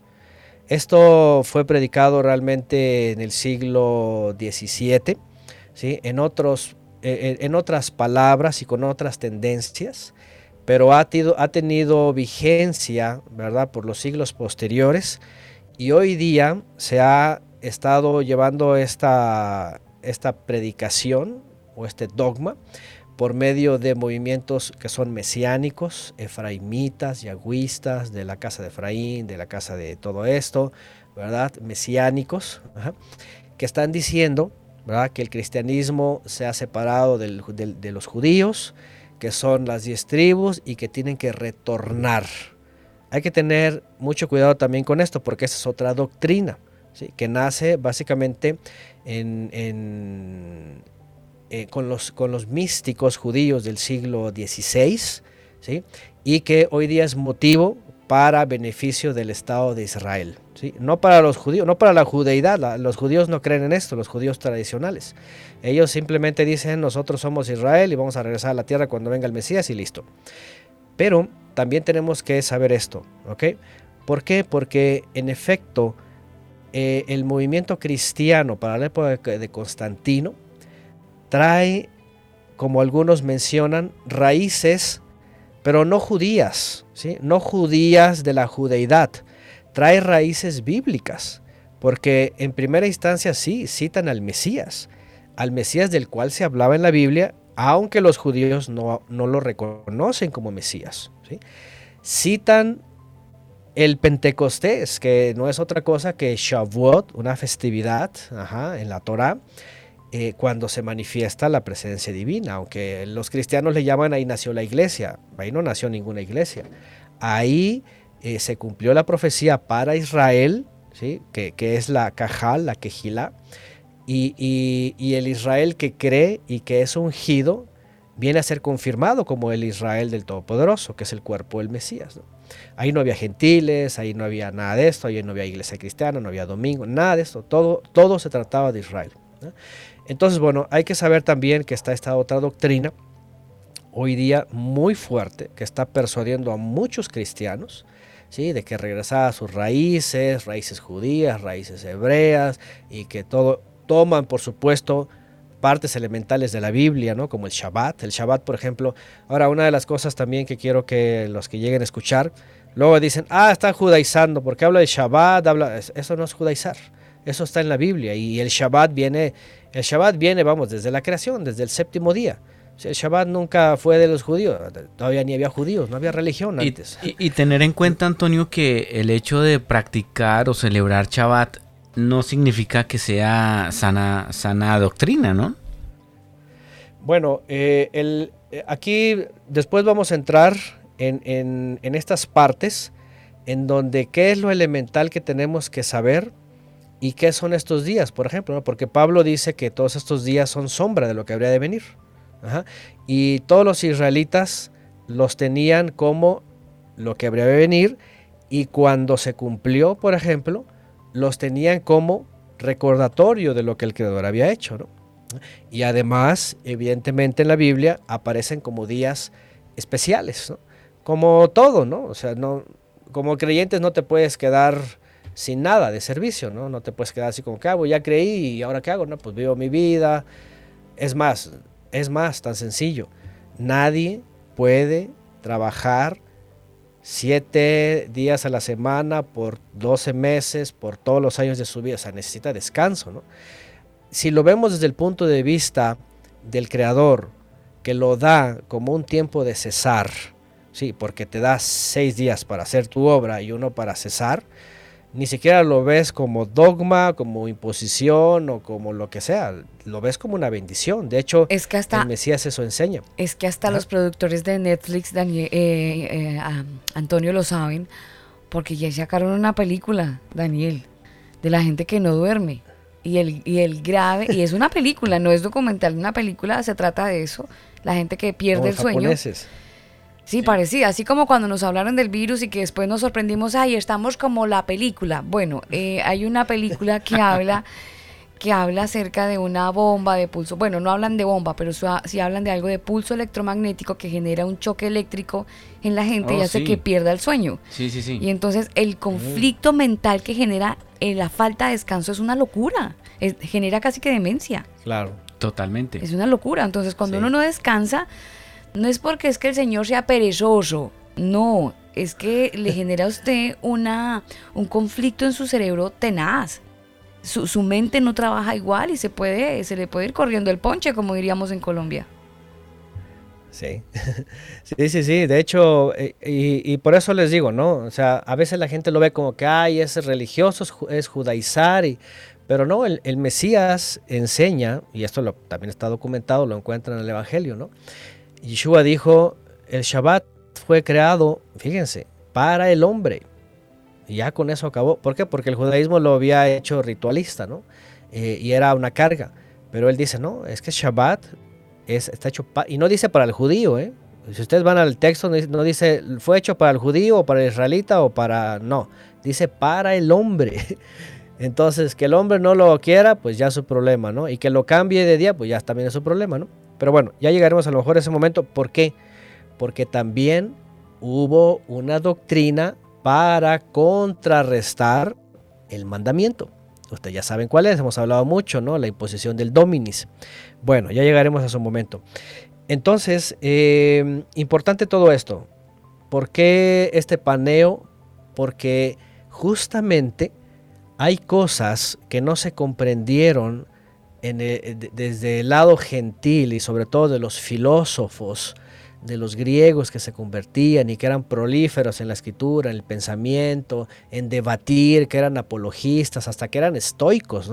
Había, por ejemplo, eh, griegos de corte estoico que cuando aceptaron algo y se aferraron, no importa que era herejía, cuando los otros le dijeron eres un hereje y te vas a, la, hoguera, no importa, yo estoy firme en lo que creo y si, ¿verdad?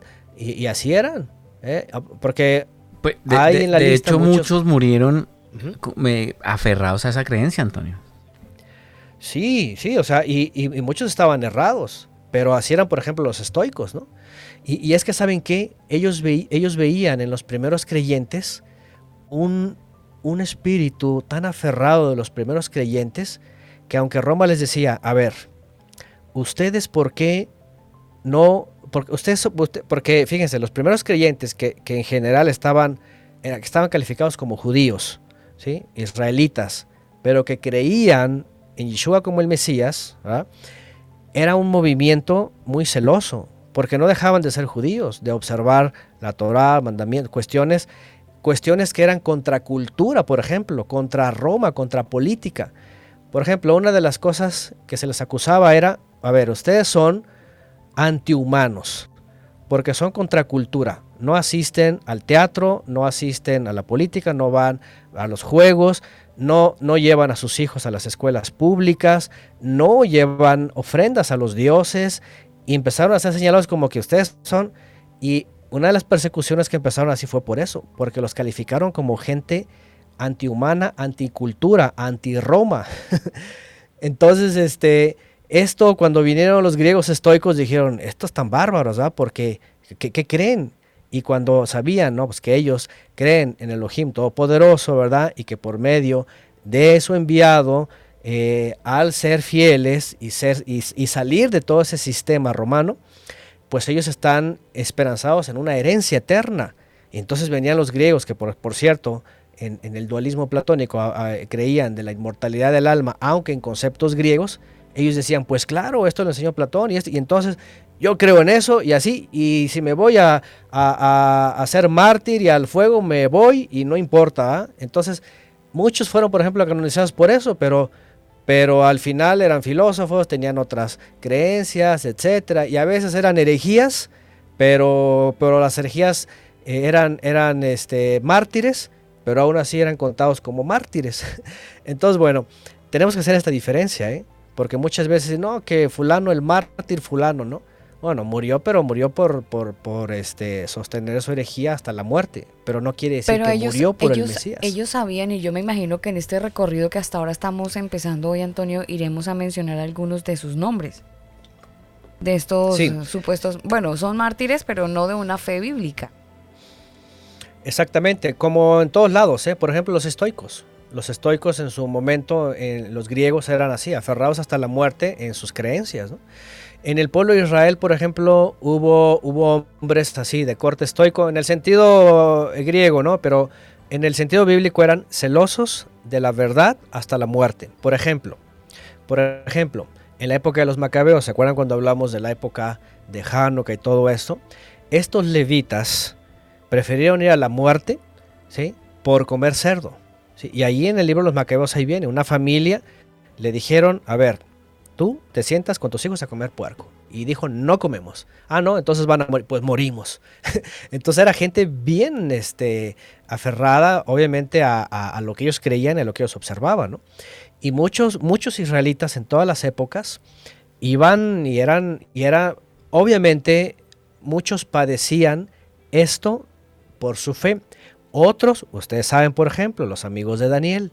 Ellos fueron un ejemplo. Obviamente el Eterno los libró para darle una, una cátedra a, este, a Nabucodonosor. Ese fue otro caso. Pero ellos no tenían ningún problema. Vamos y nos quemamos. No importa, pero no nos postramos a los ídolos, porque era una cosa que ningún israelita bien cimentado lo hacía. Eso es algo que tenemos que entender. ¿Por qué? Porque en las primeras décadas, tanto judíos como a finales de los años 100, que muchos de origen gentil estaban creyendo, ellos vieron el ejemplo de los apóstoles y dijeron, estos hermanos se fueron hasta la muerte y sostuvieron la enseñanza del Mesías. ¿Y por qué no nosotros? Entonces eran hombres que eran contracultura, eran contracorriente, eran contra que si el, que el emperador dijo esto, pues no nos importa el emperador. Hace, hace un momento, hace unas dos entregas hablamos de las autoridades, ¿se acuerdan? Y dijimos, bueno, está bien, las autoridades fueron puestas por el Todopoderoso y adelante las leyes, sí. Pero cuando venía Roma y decía, tienen que, están obligados en esta ciudad a llevar una guirnalda, una ofrenda, ¿verdad? A Júpiter, todos obligados. Venían los recién, los recién conversos, sean judíos, sean de origen gentil, bien cimentados, decían, no lo vamos a hacer porque el Todopoderoso lo prohíbe. Era una de las cosas, de las cuatro cosas que les dijeron al principio, no tener que ver con los ídolos. Entonces decían, ah, no lo van a hacer, pues se, van a la, se, le van a la hoguera o se van a los leones o lo que sea, pues nos vamos. Y, era de las cosas que, imagínense, si en Apocalipsis viene, ¿no? Sé fiel hasta la muerte, ¿no? Yo te doy la corona de la vida. Eran esos eran verdaderos mártires por la verdad. ¿sí? No como la gente esta que dice que va no sé a dónde, a evangelizar, imagínense, se van a meter a, países suníes o chiitas, ¿verdad? De corte suní, imagínense, este, a predicar la Trinidad, dicen, no, son idólatras, apedrean, pues, sufren, sufren y mueren, pero por doctrinas, no por la verdad. Entonces hay que saber también identificar cuando realmente a alguien se le puede calificar como un verdadero mártir. Por ejemplo, Esteban. Esteban no estaba defendiendo ninguna doctrina, ni Trinidad, ni, ni el domingo, ni nada. Esteban estaba defendiendo, ¿verdad?, lo que los apóstoles estaban enseñando, porque el Mesías había enseñado, ¿no? Se le conoce como el primer mártir, ¿no? Entonces, lo malo es de que un siglo y medio después, casi un siglo y algo, pues cualquier, eh, decimos aquí en México, cualquier chango que moría por algo que defendía, pues ya es mártir y es santo y súbelo a los cánones, ¿no? Y hoy día se le reconoce como San Fulano, ¿no? Todos esos que son santos, ¿sí? Este, fueron subidos a los cánones, pero realmente defendieron regularmente herejías, eh, doctrinas, ¿no? Entonces, bueno, regresamos un poquito al paneo que estaba dando, porque cuando ya llega el Mesías, entonces para todo el pueblo de Israel era llegó el Mesías. Y pues lo que enseña el Mesías. Y viene el Mesías y ¿qué empieza a enseñar? Esto es muy importante, no vamos a abarcar obviamente la enseñanza del Mesías. Yo espero que eh, cada quien, eh, ya los que escuchan, hayan hecho un estudio detallado, amplio, detenido de los cuatro evangelios ¿verdad? De los cuatro y estudiados, ¿no? No como las iglesias que, ay, hermano, lee el Evangelio de Juan y con eso ya estás iluminado, ¿no? Porque, pues, imagínense, ¿no? El más complejo, ¿no? Eh, y sobre todo el libro los Hechos también, porque si ustedes se fijan, todo tenía que ver con israelitas, todo tenía que ver, ¿verdad? Con la restauración de Israel, el perdón de Israel, emblanquecer a Israel, eh, pactar nuevamente con Israel, enviar la presencia divina a Israel. Escúcheme bien cuando estoy hablando de Israel, no digo judíos porque luego, ah, es el judaísmo. A ver, el judaísmo como religión en el primer siglo está bien marcada, pero no todos los israelitas eran judíos en el sentido estricto de la religión porque había judíos fariseos, había judíos saduceos, había judíos esenios, había judíos celotas, había judíos, ¿verdad?, este, helénicos, había conversos, había judíos ebionitas, había un montón de judaísmos, ¿no? Cuando digo israelitas, estoy hablando de descendientes de Abraham, Isaac y Jacob, que permanecían en alguno de los judaísmos, eso es importante, estaban adoctrinados. Vean que los discípulos que el Mesías elige estaban adoctrinados. ¿sí? Porque cuando empiezan a ser instruidos por el Mesías, vienen las preguntas. ¿Y por qué esto? ¿Y por qué el otro? ¿Y por qué dices esto? ¿Y por qué dices el otro? Muchos, por ejemplo, por ejemplo, algo que, algo, por ejemplo, que es una doctrina, ¿no? En, y, voy al cristianismo, ¿no? Una doctrina que está en, en el credo apostólico. Dicen ahí que creen en la resurrección de los cuerpos para el día del Señor y para el reino. Y tú dices, a ver, ¿por qué en el famoso credo apostólico, que ya se firmó y toda la cristiandad lo cree, en la resurrección corpórea si el Mesías no enseña eso? ¿Saben quién enseñaba eso? Los fariseos. Los fariseos enseñaban de la resurrección corpórea. Antonio, no diga eso porque hasta canciones tenemos. o sea, la resurrección sí existe, pero dice la escritura, y el Mesías dice, que el día que sean resucitados los que esperan y transformados los que vivan. Pero y el credo de los ¿eh? apóstoles entonces ahí cómo es, porque ya, ya empezamos ah, con las confusiones, por lo menos en este lado. Es que tenemos un problema. Eh, es, es como, es como, ¿cómo les podría decir? Miren, eh, en el judaísmo tienen una práctica que se copió en el cristianismo. Crear documentos y ponerles un nombre o nombres o una característica que le dé autoridad. Cuando decimos el credo de los apóstoles, fue algo reunido por los teólogos y se lo achacaron a los apóstoles. Pero si ustedes van a la Biblia, a las cartas, a los evangelios, al libro de los hechos, en ningún lugar ven ningún credo de los apóstoles. Entonces la pregunta es, a ver, este credo de Niceo Constantinopolitano, que después fue llamado credo de los apóstoles, ¿es de los apóstoles o no es de los apóstoles? No lo es. Esa fue una organización de creencias, en parte verdades, en parte dogmas, y que dijeron es de los apóstoles. Es, como el documento ese famoso. pero está bonito, famoso. pero está bonito el credo. Bueno, está, suena bonito, ¿verdad? Pero eh, miren, e, e, es, como un documento que se llama la donación de Constantino. La donación de Constantino, fíjense, fue un documento falseado, ¿sí? Que le da autoridad, obviamente, porque, ah, pues es de Constantino, ah, pues la donación de Constantino. ¿En, qué se basaba este documento que recientemente fue descubierto hace dos siglos y medio? En que supuestamente Constantino le cedía los derechos imperiales al obispo de obispos. ¿Se dan cuenta la trampa? ¿Qué quiere decir? Que los, que los obispos estaban... La, bendición, hermano Antonio, la bendición. sí, y no solamente la bendición, el poder político, ya lo tenían religioso, además político de todo el imperio. ¿eh? En recientes fechas descubrieron y dijeron, ¿sabes qué? Este eh, fue un fraude. Eh, los teólogos se la inventaron para darse autoridad y estar por encima del emperador. Entonces, esto es lo que hacían estos... Por eso les digo que la, religión es política. ¿Por qué? Porque son tramposos, son mañosos, se inventan, se dan autoridad. Es el credo de los apóstoles. Ah, pues hay que creerlo todo, ¿no? Y no todo es verdad. Y tampoco los apóstoles lo determinaron. Entonces, esto es lo que nos vamos a ir encontrando, ¿no? Estas sorpresitas que los que y esto está documentado, ¿eh? Entren a googlear todo esto, vayan a investigar, está todo documentado. Yo les voy a hablar solamente documentación. Bueno, entonces tenemos aquí algo muy importante. Si todos dicen creer en Cristo, ¿verdad? Que a lo que se entiende es el Mesías de Israel prometido, pues entonces habría que introducirnos en el mundo del el judaísmo del primer siglo que esperaba y que recibió y reconoció a Yeshua como el Mesías.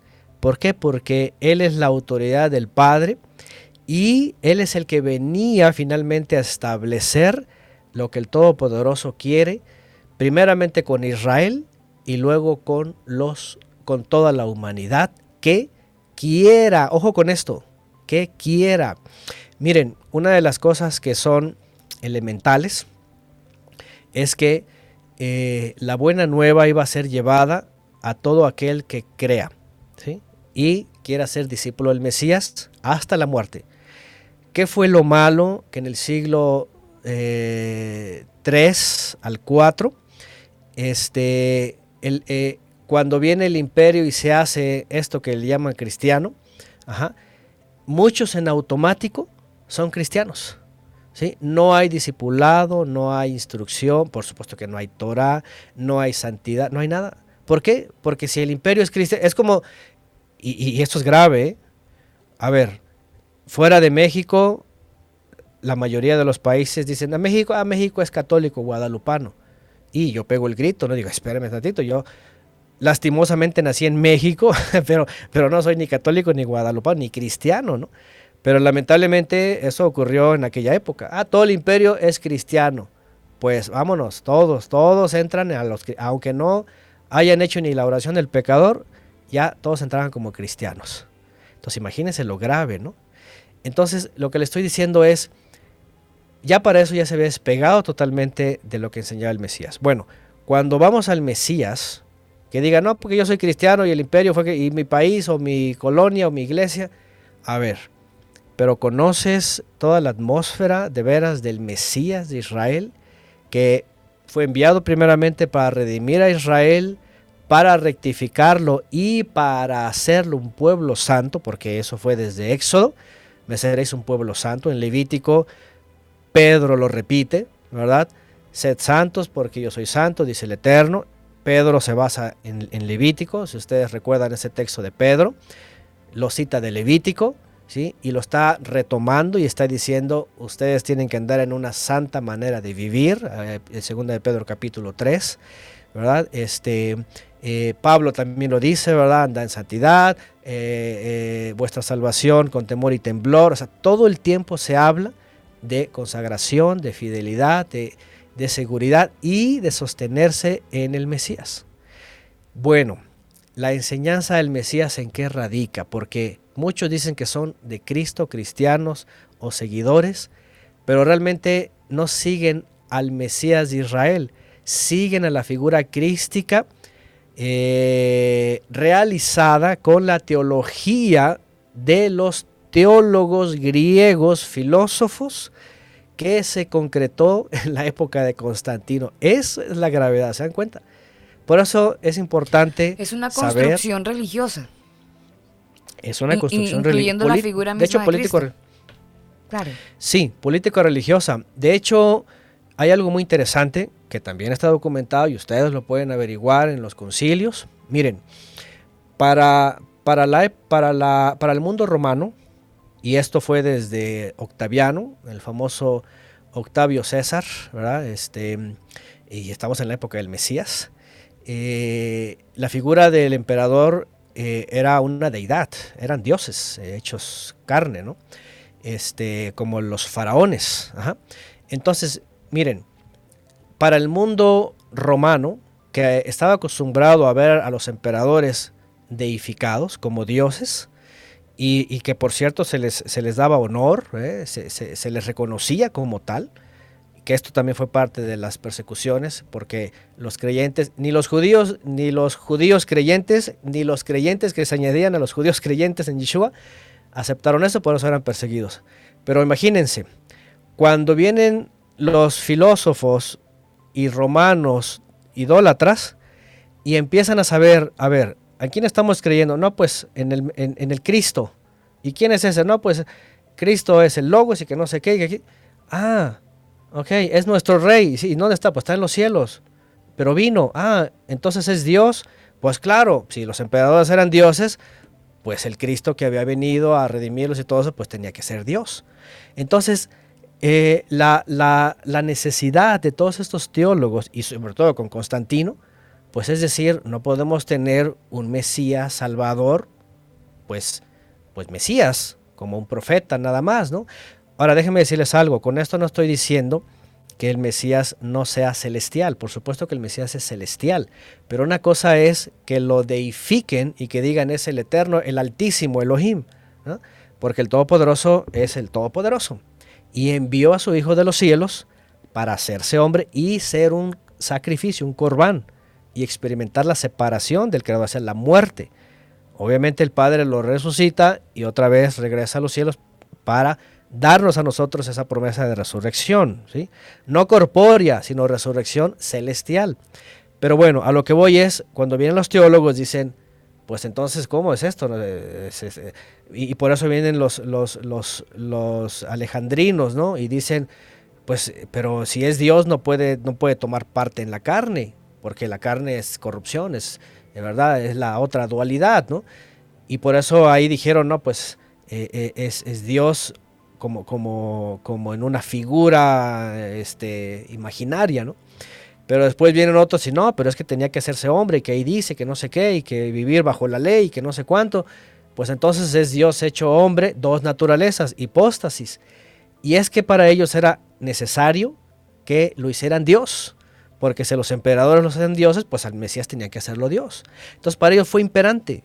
¿Se dan cuenta? Por eso estaban empujados ellos por su mente, por su, por su forma de vida, por su religión, por todo, a hacer estas cosas. Y así fueron muchas otras cosas, ¿no? Pero bueno, obviamente, obviamente el Mesías nunca dijo esto. El Mesías, el Mesías dijo, mi Padre me ha enviado y vuelvo a Él. Y el Mesías dijo, eh, yo he venido, dice, para que, eh, para, para darles a conocer el Padre, dice. ¿sí? O sea, el Mesías todo el tiempo dijo, mi Padre me ha enviado, vuelvo al Padre, el Padre es mayor, este, las cosas que yo hago no las hago por mí mismo, el Padre las hace, etc. El Mesías todo el tiempo exaltó al Padre. Hasta santificó el nombre, ¿verdad? En el famoso Padre Nuestro, ¿verdad? Dijo, Itkadash Meja, tu nombre, eh, santificado sea tu nombre, así dice en hebreo. Itkadash, santificado, Shmeja, tu nombre. ¿Qué significa? Que evidentemente estaba dándole todo el esplendor al Todopoderoso y a su gran nombre. ¿Eh? Bueno, ¿por qué ocurrieron entonces todas estas cosas? Otra vez los teólogos, ¿no? Bueno, quiero que eh, vayamos entonces a este punto. El Mesías de Israel prometido estaba siendo parte ya aquí. El pueblo de Israel estaba dividido, especialmente después de la revuelta de los, de los macabeos y la, y la recapitulación del templo en la famosa Hanukkah, ¿verdad? Se había dividido los, los levitas en fariseos y saduceos. Los fariseos esperaban un rey eh, esplendoroso que los librara de Roma. Los saduceos ya no querían en nada, solamente vamos a hacer el servicio, vamos a recibir a los, a los israelitas, los reconciliamos y traigan sus ofrendas, traigan acá, ¿verdad? Este, parecían, no, no parecían de la tribu de Leví, parecían de la tribu de Isaacar sacar y sacar. Para ellos era, traigan sus borreguitos, traigan sus reses, ¿verdad? que aquí no tiene que faltar comida en la casa del Señor, ¿verdad? ya saben, ¿no? todas estas cosas que después es descontextualizaron. Ministerio vigente, ¿no? ministerio vigente. Lo escuchamos el, lo escuchamos el martes anterior, ¿se acuerda? el ministro tiene que estar bien. Que no le falte nada, ¿verdad? Claro, que Exactamente. Son todos sus hijos, ¿no? Sí, sí. Bueno, entonces, había otros grupos, estaban los esenios, los celotes, estaban los herodianos, estaban muchos grupos. Ojo con esto, ni siquiera ellos tenían, eh, tenían esperado a este Mesías de esta forma y con esta enseñanza. Los textos antiguos eran muy claros. Iba a venir el enviado y listo. Nada más se trataba de creer, de creer lo que él decía. Viene el Mesías anunciado por Juan, obviamente por todos los profetas, Juan el último. Aquí está, Hine Zeha Elohim. He, aquí el Cordero de Elohim, que quita el pecado del mundo. Ya con eso es un gran mensaje, Pesach. ¿sí? Y, viene el Mesías, el reino de los cielos ya está aquí, se ha acercado. Por tanto, vuélvanse al Todopoderoso, dejen todos sus sistemas, vuelvan al Todopoderoso y, ¿qué dice? crean en la buena nueva, permanezcan, esfuércense a estar, eh, eh, esfuércense a entrar por la puerta angosta. Toda esta enseñanza del Mesías, eh, su enseñanza es radical, es totalmente radical, porque era abandonar todos los sistemas religiosos, ¿para qué? Para ser servidores del Creador en espíritu y en verdad. Este mensaje fue primario, puros israelitas. De hecho, los primeros 17 años, todo tenía que ver con israelitas, en Jerusalén, en Samaria. Después de, la, eh, después de la persecución primaria, cuando muere Esteban apedreado, hubo una persecución, ¿se acuerdan? Dice que muchos discípulos fueron a Samaria, a todos lados.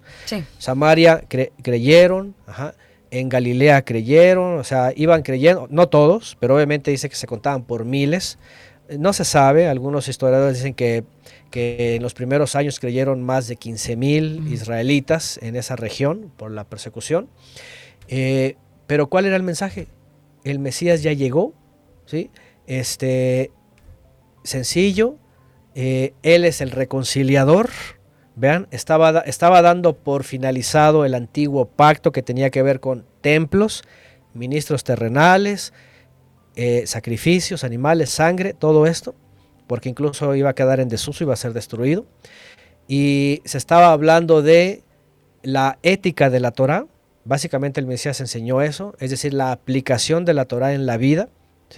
Eh, por supuesto, los apóstoles, si ustedes ven las cartas, las cartas de los apóstoles, sobre todo, eh, sobre todo este, este, Santiago y Pablo y Pedro también, son preventivas, son correctivas, son de exhortación, son de educación, son de moral, son de ética, ¿verdad? Está diciendo no sean como los, otros gentiles, estaba la santidad, estaba hablando de conviértanse, transfórmense por medio de la renovación, para que conozcan la voluntad. Todas estas, todas esas expresiones son a gente que apenas está creyendo y tiene que cambiar su forma de vida. Pablo incluso escribe a los Corintios, ¿verdad? Cuando habla de hechiceros y fornicarios y todos, dice, algunos de ustedes eran de esos, pero ahora, dice, ya no son eso, y ahora empiezan a hablar todo ello de la ética, ¿verdad?, eh, de la Biblia. Y aquí, aquí viene una, una parte importante de la profecía. Aquí es donde entran los de las naciones.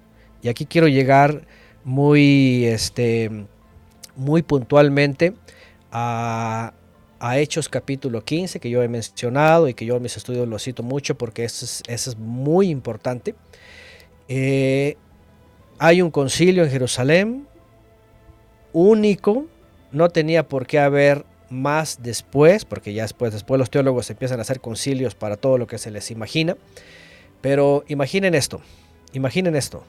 Dice el libro de los Hechos que los creyentes, dice que convivían, se juntaban, dice, para el partimiento del pan, esto era en Shabbat, esta era una forma muy común, ¿verdad? En Shabbat, entrando el Shabbat y despedían el Shabbat, convivían, se juntaban, cantaban, estudiaban la escritura, sobre todo obviamente pues, hablando de la enseñanza del Mesías, de los apóstoles, y dice que todos estaban unánimes, dice incluso que los, los, los, que, los que estaban adinerados, por ejemplo, vendían propiedades y las traían ¿verdad? A los pies de los apóstoles, porque evidentemente en el momento de que estaba esto creciendo entre los israelitas, muchos eran expulsados de las sinagogas, muchos quedaban, ¿verdad?, sin sustento, todo esto. Habría necesidad de, aquí sí, suplir para los que eran enviados, para los que se dedicaban al 100%, todo esto. No eran diezmos, eran, eran ofrendas voluntarias, lo que se conoce como la, la, la terumá. Bueno, no voy a entrar en detalles, pero el caso era de que, dice el libro de los Hechos, que estaban unánimes, que estaban juntos y que eh, cada día, dice, añadía eh, el Adón, el, el Señor, dice, a los que habrían de ser salvos, al número. Todo parecía muy bien. No había controversias, no había de que, oye, que si es trino o no, que si, ¿verdad? Este, cómo es el bautismo y nada de eso, porque en el contexto israelita, para ellos todo cuadraba. Viene en el año 50 un debate. Este sí fue un problema que tenían que resolver. ¿Cuál? Pues los gentiles están creyendo y ¿qué hacemos con los gentiles? Porque Pedro le había tocado ver a Cornelio y su gente que escucharon el mensaje y recibieron en la presencia divina y tuvieron los, los, las la manifestación de, de, la presencia divina, ¿no? Con dones, dones espirituales. ¿sí? Empezaron idiomas y dijeron, ¿sabes qué? El Eterno está visitando también a los gentiles. ¿Cómo es esto? Y sin circuncidar y sin hacer la conversión, porque para su época, déjenme decirles, imperaba la escuela de Shammai. Shammai fue un rabino de su época, eh, que, bueno, una época antes, en esa época estaba eh, ya había otros rabinos, Gamaliel, Gamaliel, el famoso Gamaliel, maestro de, Pablo, pero imperaba sobre todo una ley, o más bien 18 leyes de un rabino llamado Shammai, que decía que él, de origen gentil, que se quisiera acercar al pueblo de Israel, tenía que cumplir con estas leyes, comenzando con la conversión a través del el rito que le llamaban de la circuncisión. Esto lo hacía un mogel. El mogel es un rabino eh, dedicado a hacer el Brit Milá, el corte, con rezos, con, costumbres, con tradiciones, ¿verdad? Y luego los introducían a, a la alajá, que se le llama la tradición judía, prácticas, ritos, lavamientos, un montón de cosas. Entonces, ojo con esto, esos eran doctrinas judaicas, eso sí es judaizar. Para las personas que lleguen a escuchar y que Shabbat, que las citas, eso no es judaizar, esto es Biblia. ¿Qué es judaizar? Toda la forma interpretativa y práctica, vamos, la ortopraxis de la, del judaísmo, ¿sí? A rajatabla y lo que dicen los ancianos que se debe de hacer así, la pura práctica. Y el que lo haga, bienvenido. Y de hecho, Antonio, de ahí es donde yo me atrevería a decir que surge esta idea de tenerle miedo al padre, porque pues lo va a mandar a un infierno si usted no obedece, entonces más le conviene que obedezca y si no, aténgase y, se infunde este, este miedo, pero no el miedo a, o, el temor que se debe tener como respeto, como, como, como, bueno, como el que nos enseña la, la, palabra, ¿no? Sino el miedo a mejor yo lo sigo porque es que yo no quiero ir al infierno. Argumentan, pues, eh, con, este, con este pensamiento, ¿no? De que si no es a rajatabla, pues entonces tiene que ser así. Sí, sí, de hecho, esto fue copiado de la cristiandad, de toda la cristiandad, ¿eh? la, la, forma eh, impositiva o autoritaria de los rabinos, porque los rabinos decían si no se cumplían con las normas, obviamente de los ancianos, de los rabinos, eh, les daban excomunión. El término de excomunión originalmente está en el, en el fariseísmo. ¿sí? Quedaban fuera de la cobertura de la sinagoga y del rabino. Así que ya no tenían parte, decían los, los fariseos, en el Olam Haba, en el mundo por venir. De ahí viene todo lo demás, de ahí vienen los obispos, después van los sacerdotes, los papas, etcétera, los pastores, todos los que se adjudican autoridad así, de ahí viene de los judíos. Entonces, miren, qué interesante. ¿Por qué? Porque aquí es donde viene, podría yo decir, eh, el parteaguas. ¿sí? Cuando yo cito Hechos capítulo 15, porque los apóstoles están viendo cosas que nunca habían imaginado, ¿sí? la forma de convertirse a tenía sus métodos en la Torah, pero venido el Mesías, ellos fueron básicamente enseñados por la presencia divina, el Espíritu Santo que le llaman Ruach HaKodesh, el aliento santo, fueron instruidos en base a las evidencias y a la profecía, porque ahí Santiago o Jacob cita la profecía y dice que el Mesías vino a levantar la tienda de David que estaba caída, que no va a dar tiempo para explicar todo esto, pero en términos rápidos es que David no necesitó en un momento dado de templo, ni, de ni del santuario, ni de ministros. Cuando él trajo el arca, se puso el efod con sus hijos, empezaron a danzar, a hacer un servicio delante del arca, buscar el eterno, y lo hicieron directamente, no ocuparon intermediario. Lo que viene a hacer el Mesías es justamente eso. Decir, se acabaron los intermediarios de abajo, esto no funcionó a los hombres aunque lo pidieron, y ahora el Padre está buscando gente como David, servidores en espíritu y en verdad. Así que se va a partir el velo, el templo, se va a destruir este templo, se van a quedar sin ministros y el Padre está buscando que cada uno que se acerque le busque sinceramente a venir a obedecerle. ¿sí? Entonces, cuando empiezan a ver esto los israelitas, y además que Él está poniendo su aliento santo en ellos, en los, en los de origen gentil, bajo la visión de Pedro, ¿se acuerdan? De de los animales inmundos, porque era una forma de ver a los gentiles como animales del campo, dice, ahora ya son lavados. Ahora recuerden que cuando hablamos de, de Cornelio, ustedes recuerdan, y quien quiere leer en Hechos 10, dice que era un hombre piadoso, era un hombre devoto, era un hombre que daba ayuda al pueblo de Israel. Entonces no era un hombre cualquiera, eran gentiles, pero eran hombres eh, piadosos, eran hombres sinceros, eran hombres correctos. Es decir, la verdad es esta. El Eterno está buscando gente que realmente se esfuerce en su vida y que va a recibir lo más valioso que es el aliento santo para vivir una vida todavía mejor. ¿no? Entonces, bueno, Hechos capítulo 15 hacen este consejo, ¿verdad? Con los doce, con los testimonios de Pablo y de Pedro. Pedro dice, yo fui el primero que vio que el Todopoderoso visitó a los gentiles. Y saben qué? Ya es sin los ritos y sin la conversión judía. ¿Por qué? Porque en Hechos capítulo 15, del 1 en adelante, dice que habían venido, ¿verdad? Los de la circuncisión, los ebionitas, que estaban diciendo, si no se circuncidas, no, si no se circuncidan, no pueden ser salvos. Esa palabra tuvo mucho peso. Entonces cuando dijeron, a ver, la salvación solamente la da el Creador, ¿sí? Y aquí estamos hablando de la enseñanza del Mesías y que la revelación está diciendo, el Creador los está aceptando. Porque su forma de vida dice que están circuncidados, aunque no los estén en la carne. Su forma de vida dice, estos están circuncidados del corazón. Y eso es justamente lo que pide la Torah en, Deuteronomio 10, del 10 en adelante, así dice. Circuncidaos pues el prepucio de vuestro corazón. Y en otras palabras, en otra versión dice, quítense lo pagano.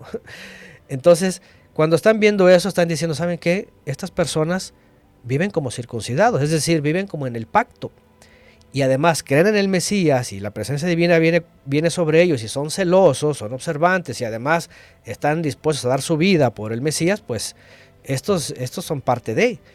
Entonces, aquí es cuando hay una primera, un primer desprecio del resto de la comunidad judía porque el resto de la comunidad judía, aunque algunos habían creído en el Mesías, ah, en Yeshua, cuando vieron esto dijeron, esto no nos parece, esto como que no, porque Rabí Gilel, porque Rabí Shammai, porque Rabí Gamaliel, porque Rabí fulano, porque los ancianos, porque el Sanedrín, y se cerraron. Este fue el problema del judaísmo.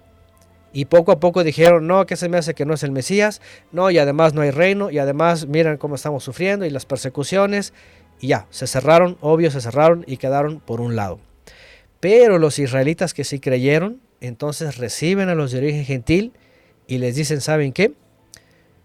Pues aquí están las evidencias y no se les va a pedir la conversión judía, es decir, la circuncisión y todos los rituales y todas las tradiciones y ritos, sino que primeramente cuatro, las famosas cuatro leyes primarias, ¿sí? No vínculos con los sacrificados los ídolos o lo relacionado a los ídolos, pecados sexuales, sangre de animales, por supuesto, cualquier sangre, peor de humanos. Peor. Y, lo dicen porque en el mundo romano lo hacían, se bebían la sangre también de los sacrificios. Y además también prohibido comer animal ahogado, que hubiera, que hubiera muerto con su sangre adentro, ¿no? Y esto estaba relacionado a la comida kasher, Todo solamente lo permitido por el Creador. Y además añade en Hechos 15, ojo con esto es muy importante, Hechos capítulo 15 dice, dice porque en cada Shabbat, en todas las ciudades, dice, hay quien enseña a Moisés. ¿Qué quiere decir esto? Que ellos dijeron, mira, con que les pidas estas cosas de entrada, cuando ellos estén cada Shabbat reuniéndose con los hermanos, ¿verdad? Con los que obviamente son ¿verdad? Creyentes que han estado en Israel, pues que conocen Torah y que enseñan Torah, ahí van a aprender todo lo demás que necesiten aprender. Era muy sencillo. ¿Se acuerdan que dijimos que, que en el libro de los Hechos dice que todos estaban unánimes, cantando, compartiendo el pan, ¿verdad? Que no había necesitados, etcétera. Bueno, ahora lo hacían de la misma forma, pero recibiendo a gente de origen gentil. Hasta aquí todo va bien. ¿sí? Israelitas con gentiles. Aquí se cumple una profecía que yo he citado una y otra vez porque a veces la gente dice, no, no, no puede ser el Mesías porque la profecía dice que el lobo, eh, que el lobo y el cordero pasarán juntos. Eh, sobre todo los testigos de Jehová traen esta doctrina, finalmente doctrina literalista, que dicen que el reino restaurado y que el lobo y el cordero y el niño jugando con la serpiente y todo esto, literal, así literal cuando el Eterno a través de Isaías está hablando de alegorías. ¿Cuál es la alegoría aquí cumplida? El lobo representa un animal salvaje, un animal de las naciones que siempre quiso devorar a Israel, impuro, y el cordero está representando a Israel. Cuando dice pasarán juntos en el reino mesiánico del Mesías, quiere decir ya no tendrán enemistad. El lobo se va a acercar con el cordero, ya no se va, va a querer devorar. ¿eh? Se ha convertido, ya son igual, ya está pastando con el cordero. Entonces se vuelve cordero y ya son un solo rebaño y un solo pastor. Esa es la profecía cumplida, sencillo. Y Pero los judíos tradicionales decían, no, eso está prohibido. No pueden comer con gentil. Obviamente los gentiles dejaban de ser gentiles porque el concepto gentil es pagano. Es básicamente en la Biblia decir gentil es pagano. ¿eh? Entonces, ¿qué es lo que ocurría a ellos? Dejaban su paganismo. ¿Se acuerdan que hablamos hace un ratito, verdad, de la, de la contracultura? Dejaban de ser romanos del imperio dejaban de llevar ofrendas, dejaban de comer los sacrificados, los ídolos, la sangre, dejaban de participar de las idolatrías. Es más, se retraían, ¿verdad? eran contracultura, tomaban a sus hijos y los sacaban de las escuelas públicas. ¿Por qué? Porque eso siempre se ha sabido que ahí después apostataba, ¿no? Este, todo eso empezaron a hacer y se empezaron a juntar, ¿verdad? Con, con los israelitas creyentes. Hasta ahí iba todo bien todo muy bien. Pero ya sabemos que el Mesías y también los apóstoles, recuerdan que los apóstoles, y sobre todo Pedro y, Pablo, ¿no? Hablaban de que después de que ellos partieran iban a venir lobos rapaces que no iban a perdonar el rebaño. Dice Pablo, ¿verdad? cuando en, el libro Los Hechos, ¿no? Está registrado por Lucas. Dice Pedro también que van a venir engañadores, que va incluso va, a haber quien va a negar al Señor que los redimió, que iban a venir todo esto. En Apocalipsis aparece que iban a venir estos tolerantes, ¿verdad? De Balaam, de la doctrina de Balaam, de los Nicolaitas, que iban a aceptar también a Jezabel. Todo estos, este proceso ocurrió justamente cuando parecía que todo estaba muy bien. ¿Sí? ¿Qué es lo que ocurre? Las persecuciones. Fíjense que hay un dato y, y con esto quiero ya llegar a este, a, este paneo para entrar después a en dónde estuvo el quiebre. ¿sí? Téngame un poquito de paciencia espero que haya tiempo todavía por hoy. Pero esto es elemental. ¿sí? Hay persecuciones que comienzan con Nerón. ¿Sí? Y toda, la mayoría de los creyentes saben que Nerón, ¿verdad? Que el circo romano y que todo esto, que el, el famoso incendio, ¿no? Bueno, escuchen bien esto. Roma fue impactada, ciertamente, en ciertas secciones, ¿sí? por gente del imperio, incluso ciudadanos romanos, que ya esto es, ya esto es alarma. Imagínense Roma que tenía dentro de la cultura y dentro de la política el paters familia, han escuchado del pater familia, el pater familia donde viene la famosa patria potestad. Eh, era una figura, obviamente, el padre de familia con toda la autoridad en el hogar, ¿sí? formaba al hijo dentro del imperio, fiel al imperio, aspirante a, ser de las legiones romanas, adorador de Júpiter, de los ídolos, todo esto. Y imagínense cuando este paters familia y su familia reconocían a Yeshua como el Mesías. Y se pasaban con los israelitas y eran contracorriente. O imagínense cuando la esposa y los hijos creían, había un quiebre ahí. Ahí es cuando Pablo dice, ¿verdad? Si el marido te permite, adelante, santificar. Si no, dice, va a haber una separación, dice, pero quédate sola, dice, le dice Pablo. ¿ah? Imagínense cuando él creía y la mujer no. O imagínense cuando los hijos creían y el padre y la madre no. Entonces em, empezaba a haber disensiones en las familias. Esto empezó a causar ciertos conflictos y ¿qué ocurre desde la época de Nerón hacia adelante? Bueno, los romanos empezaron a achacarle a, todo esto, así como de mal agüero, ¿verdad? A los nuevos creyentes que estaban radicalizando su vida, se encerraban con los israelitas, a la Shabbat, a, las festividades, a las citas santas, a, estudiar la Torah, a dejar los ídolos, a dejar la sangre, los sacrificios, todo. Y este, despertar hizo, por ejemplo, se, está registrado, que estos emperadores le achacaban o le, le, le adjudicaban todos los males que le pasaba al imperio a ellos. Porque decían, porque los dioses están enojados. Nerón se cree que el famoso incendio aquel se lo adjudicó a los creyentes recientes, que porque los dioses estaban enojados. ¿no? El siguiente emperador, así hasta Diocleciano, todos, todos decían es la culpa de ellos. Ojo con esto, los judíos de por sí antes del Mesías tenían mala fama, ¿no? Por su celo, por su observancia, por todos lados. Cuando vienen gentiles a convertirse, el mundo romano decía se hicieron judíos, pero obviamente a veces no distinguían entre unos y otros. Pero como los veían con los israelitas, los decían, pues se hicieron judíos, ¿no? Pero obviamente no sabían que dentro del judaísmo estaban estos judíos que creyeron en Yeshua. Bueno, aquí hay un punto muy importante.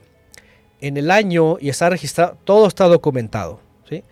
En el año 100, 115, 120 más o menos, hay un rabino, ¿sí? Eh, llamado Rabí Akiva, así se le conoce, Akiva en el judaísmo. Este rabino era de los que habían quedado después del año 70. ¿sí? Ahorita voy a hablar un poquito del año 70. Este rabino había quedado después del año 70 con obviamente con muchos fariseos que estaban estaban intentando reconstruir el templo.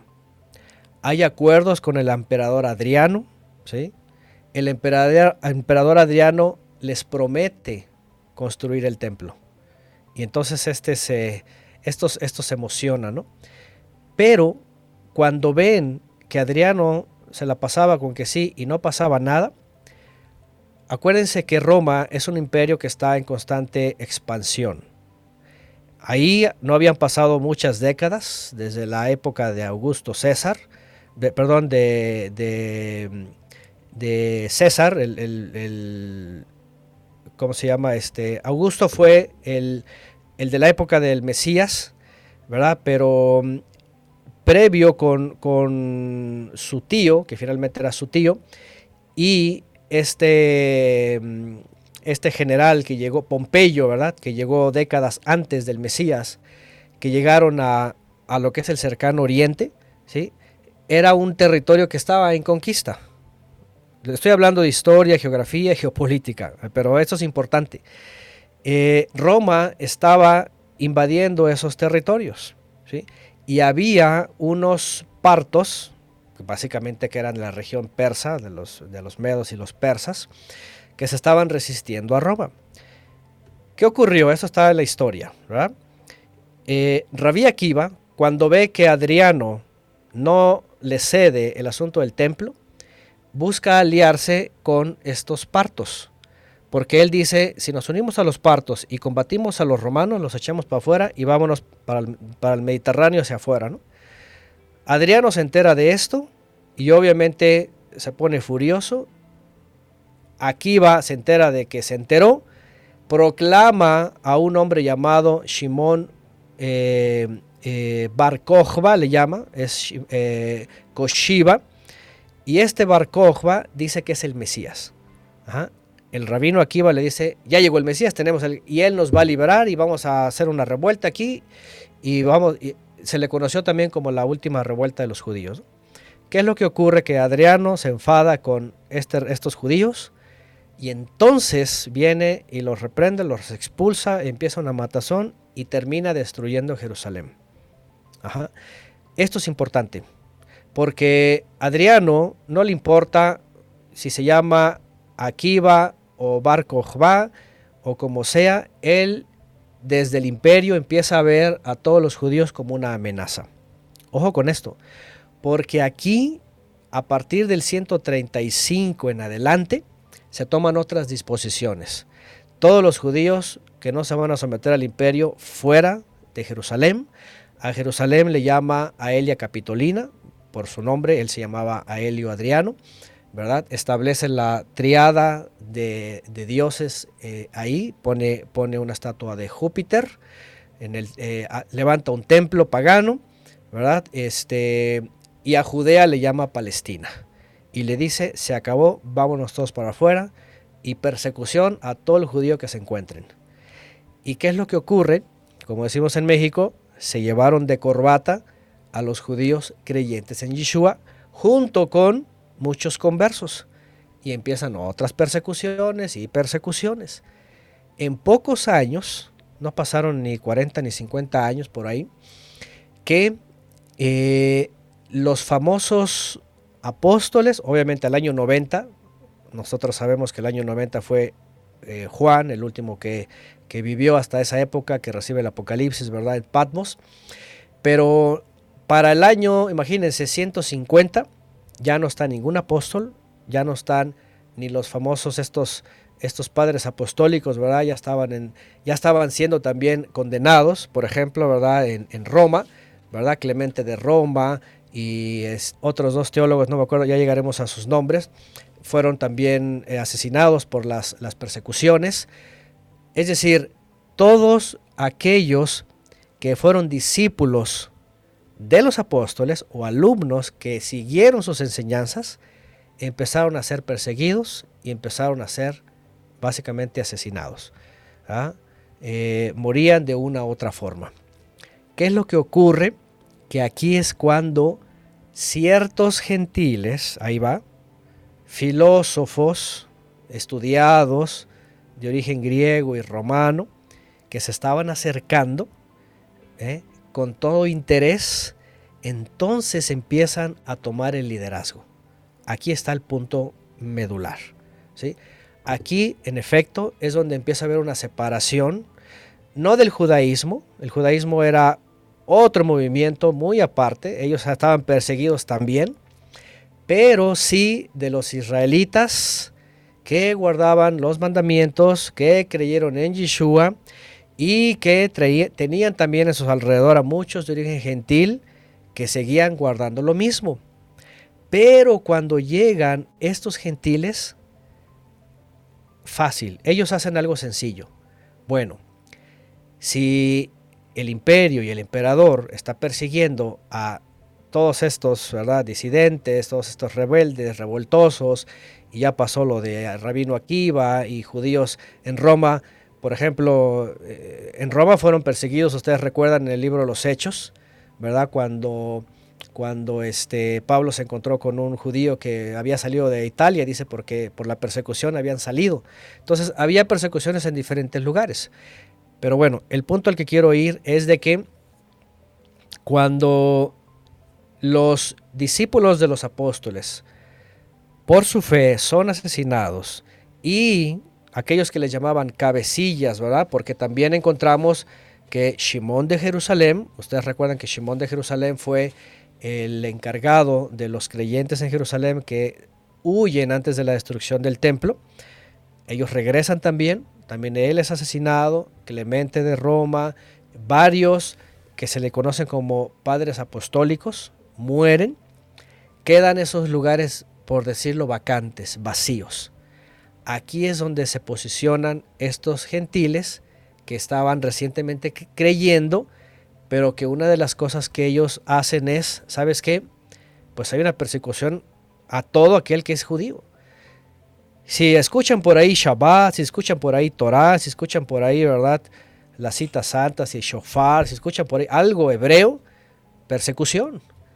Entonces, ¿qué es lo que vamos a hacer? Vamos a empezar a dejar todo eso. Eso parece que es maldición. De hecho, después los teólogos dijeron, judaísmo está bajo, los judíos están bajo maldición.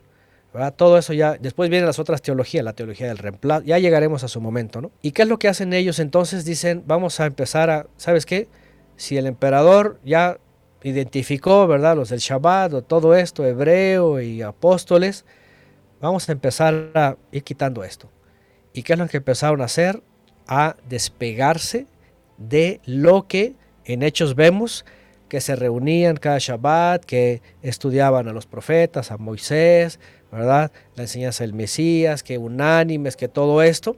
Y ellos dijeron, no, porque si nos parecemos a ellos, nos van a perseguir igual. Y entonces, ¿qué empezaron a hacer? Tomaron liderazgo y empezaron a decir, a ver,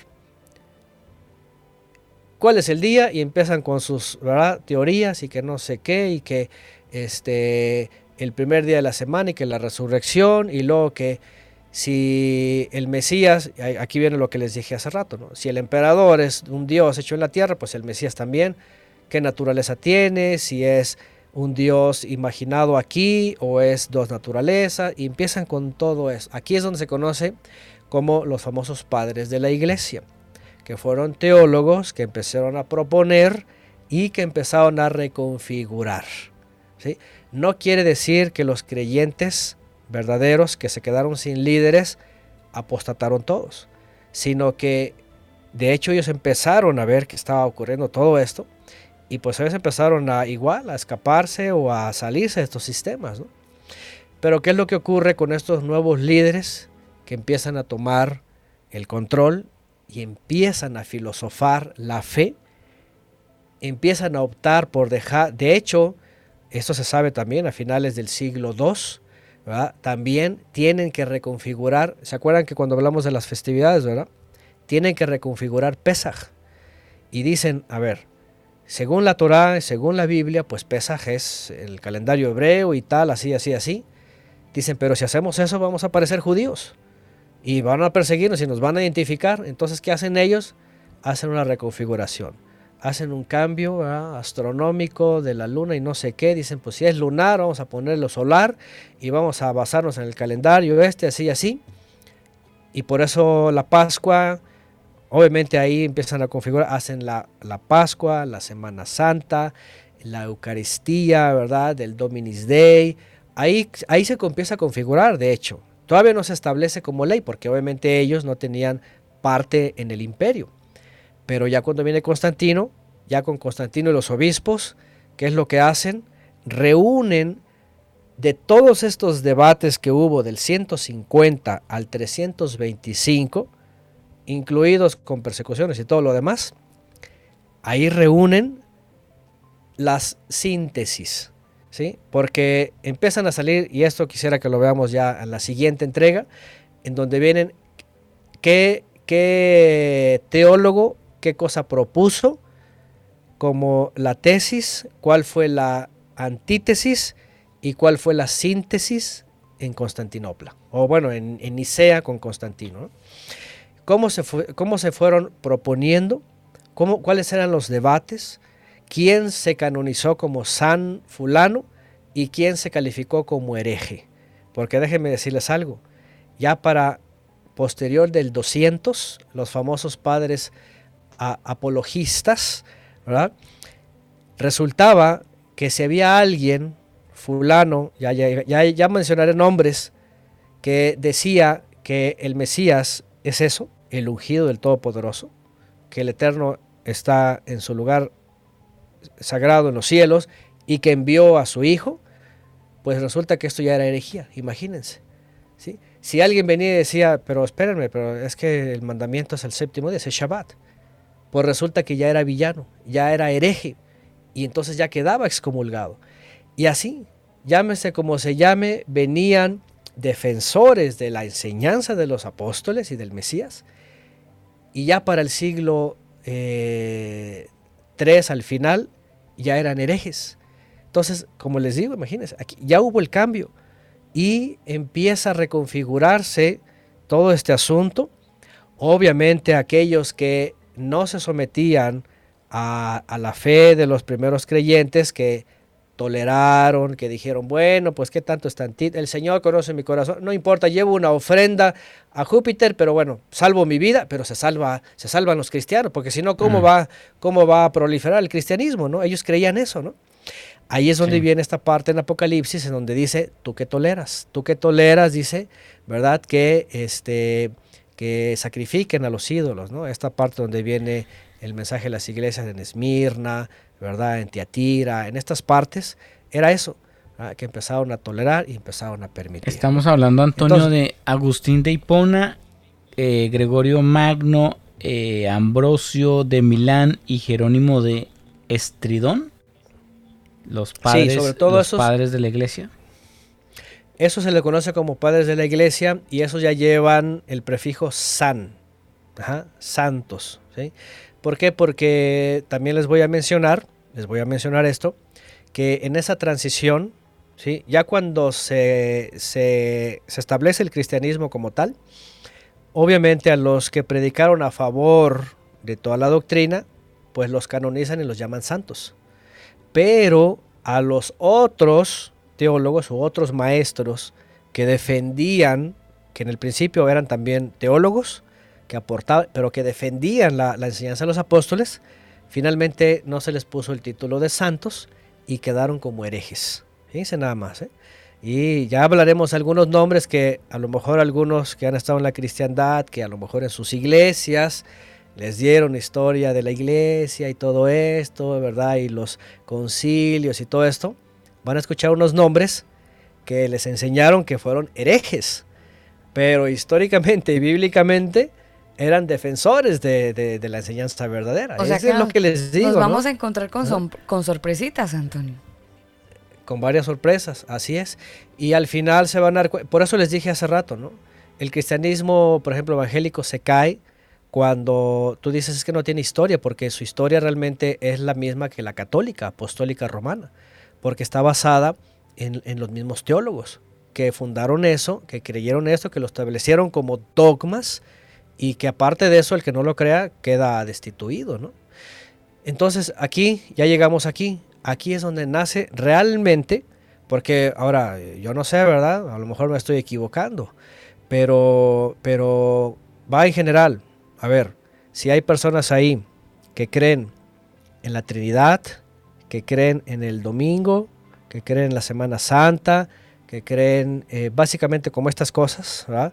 Que, son la, que son el nuevo Israel, la iglesia es el, nuevo Israel, sustitución del otro, que, que, ya los mandamientos ya no están vigentes, todo esto, si hay alguien aquí que se identificó con eso, es cristiano constantinopolitano teológico. Independientemente de la denominación que sea, porque al final todos comparten regularmente ocho creencias generales, comenzando con Dios estrino, punto. Si ustedes han escuchado esto y lo creen eh, en lo profundo de su corazón, no son de la enseñanza de los apóstoles, no son de la enseñanza de los primeros discípulos, no son de la enseñanza del Mesías. Es la construcción religiosa, teológica, de mediados del siglo II hasta la realización con Constantino. Eso es. Por eso les dije hace rato, es así inicia realmente lo que se conoce como religión cristiana. ¿Por qué creen que el judaísmo está extrañado? ¿no? Ellos dicen es que, bueno, sale del judaísmo, pero se desprenden del judaísmo. Se desprenden de, todo lo que incluso el Mesías observaba y los apóstoles, ¿no? Este, y la realidad es esta, ¿no? Que ahí, y además, con esto eh, creo que concluyo esta entrega, además, esta reconfiguración pues justamente como comenzamos este, esta serie, eh, está realizada y basada en doctrinas. Doctrinas o dogmas que justamente ellos propusieron, que se debatieron como tesis y antítesis y que sintetizaron en eh, el concilio de Nicea. Ahí eso, eso se le llama históricamente cristianismo cristianismo. Mm. Y ahí empezamos entonces nosotros a sentar las bases y a, sentar también las ideas, Daniel. Porque mm, algunos dirían, bueno, esta fue la introducción, pero a lo mejor en programas eh, futuros van a, a, sentirse quizás identificados porque estuvieron o están militando en alguna de las doctrinas que aquí vamos a mencionar. Y debo ser clara desde este primer episodio que el objetivo no es ofender ni ni ser, eh, no sé, de alguna manera ofensiva con aquellas personas que puedan sentirse eh, de alguna manera identificadas o atacadas con lo que vamos a comentar. No, sencillamente esto hace parte de la historia y tómenlo como un programa histórico, eh, cultural de alguna manera, con énfasis en, algo que pocas veces nosotros nos atrevemos a, a meternos y, es, y son las raíces hebreas. Entonces, Aquí el objetivo es que aprendamos todos, todos, porque ninguno se escapa. Yo creo que todos los que estamos conectados o estuvieron o están eh, en una iglesia que tiene cierta doctrina. Entonces aquí la o a lo mejor en ninguna. Claro, claro, exacto. Pero, pero el objetivo es conocer, conocer, aprender y tomar decisiones. Porque, bueno, sí, está chévere conocer, pero también que este conocimiento le ayude a tomar una decisión clara y concienzuda de, de su vida y de cómo se va a seguir acercando al Padre. Exactamente. Esa es la, pues el objetivo del programa. Eh, Antonio, ¿algo más que agregar para la introducción de hoy o estaríamos? Eh, para la introducción de hoy yo creo que es eh, suficiente. a lo mejor lo último que sí podría añadir es que Como me brinqué el año 70, eh, quería mencionar que proféticamente el año 70 fue determinante para todo el pueblo de Israel. El Eterno estaba, y es que el Mesías lo profetizó, el Eterno estaba diciendo que básicamente el sistema, ahora eso es importante, el sistema de templo y de ministros terrenales, intercesores, todo esto, de, este ayo, ¿sí? de este guía, se acababa. Los judíos finalmente salieron de Jerusalén en 70 o en el, o en el 132 y se regresaron a, Babilonia, Sira y Pumbedita fue donde continuó el judaísmo, ese es otro tema. Pero en el caso de, de, este, de los creyentes, pues finalmente con las persecuciones se fueron dispersando y vivieron, vivieron este, básicamente ocultos, ¿no? fueron, fueron como escondiéndose en, buena parte, ¿no?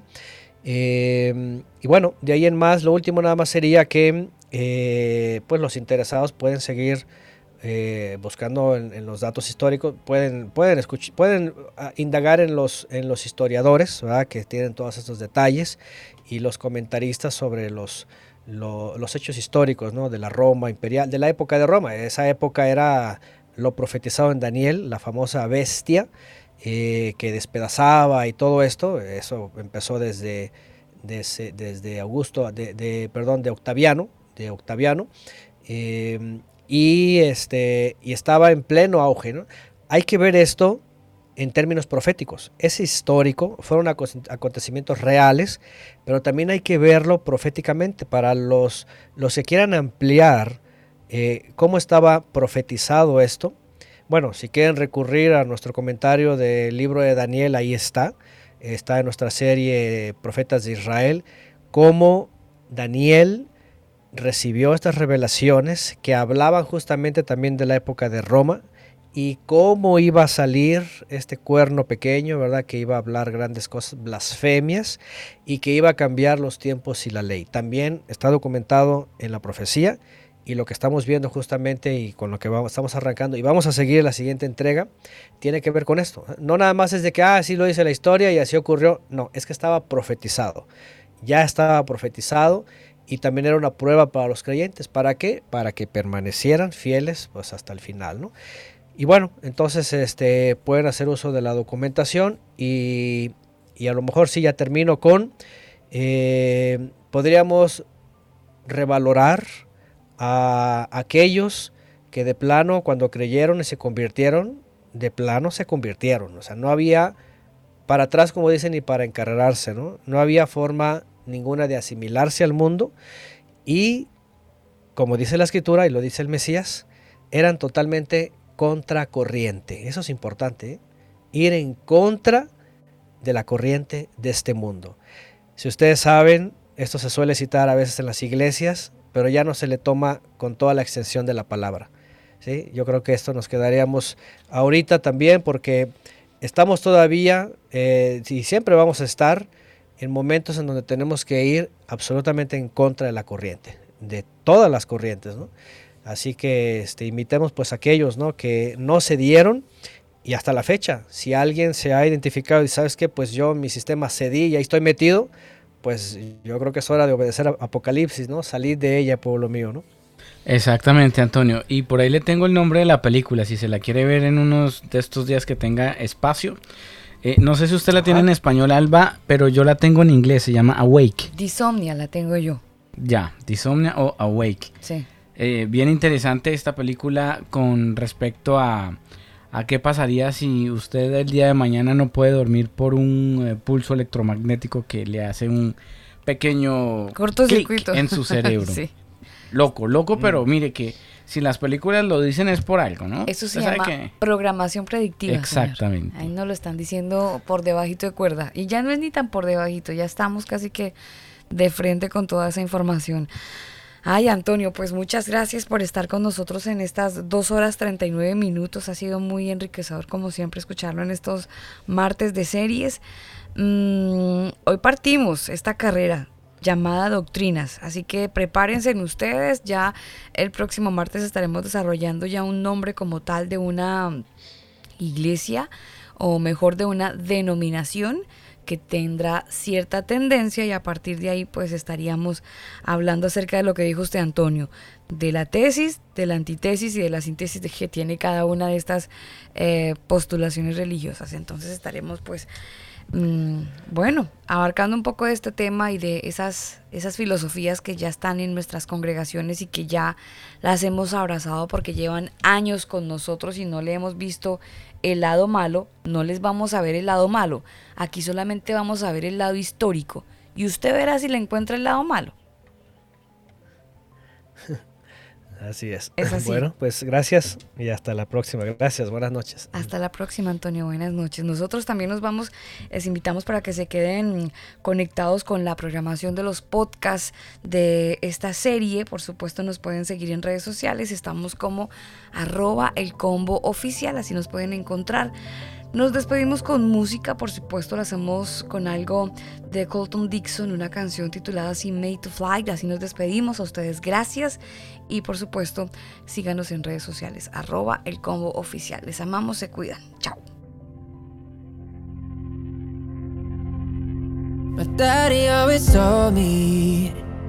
hold your head up high.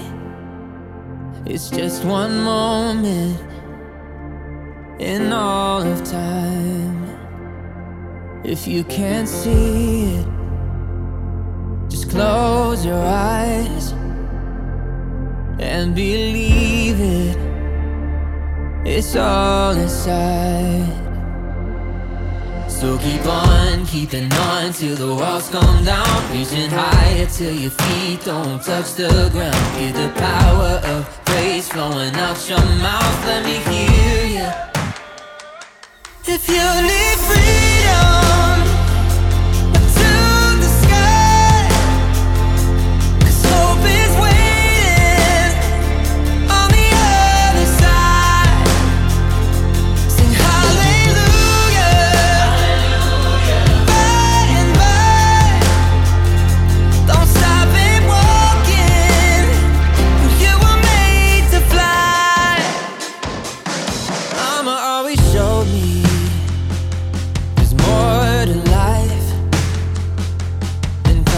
pennies and silver dimes. So rest your head, child. It'll be alright. Just keep knocking, and we shall find. So keep on keeping on till the walls come down. Reaching higher till your feet don't touch the ground. Hear the power of praise flowing out your mouth. Let me hear you. If you need freedom.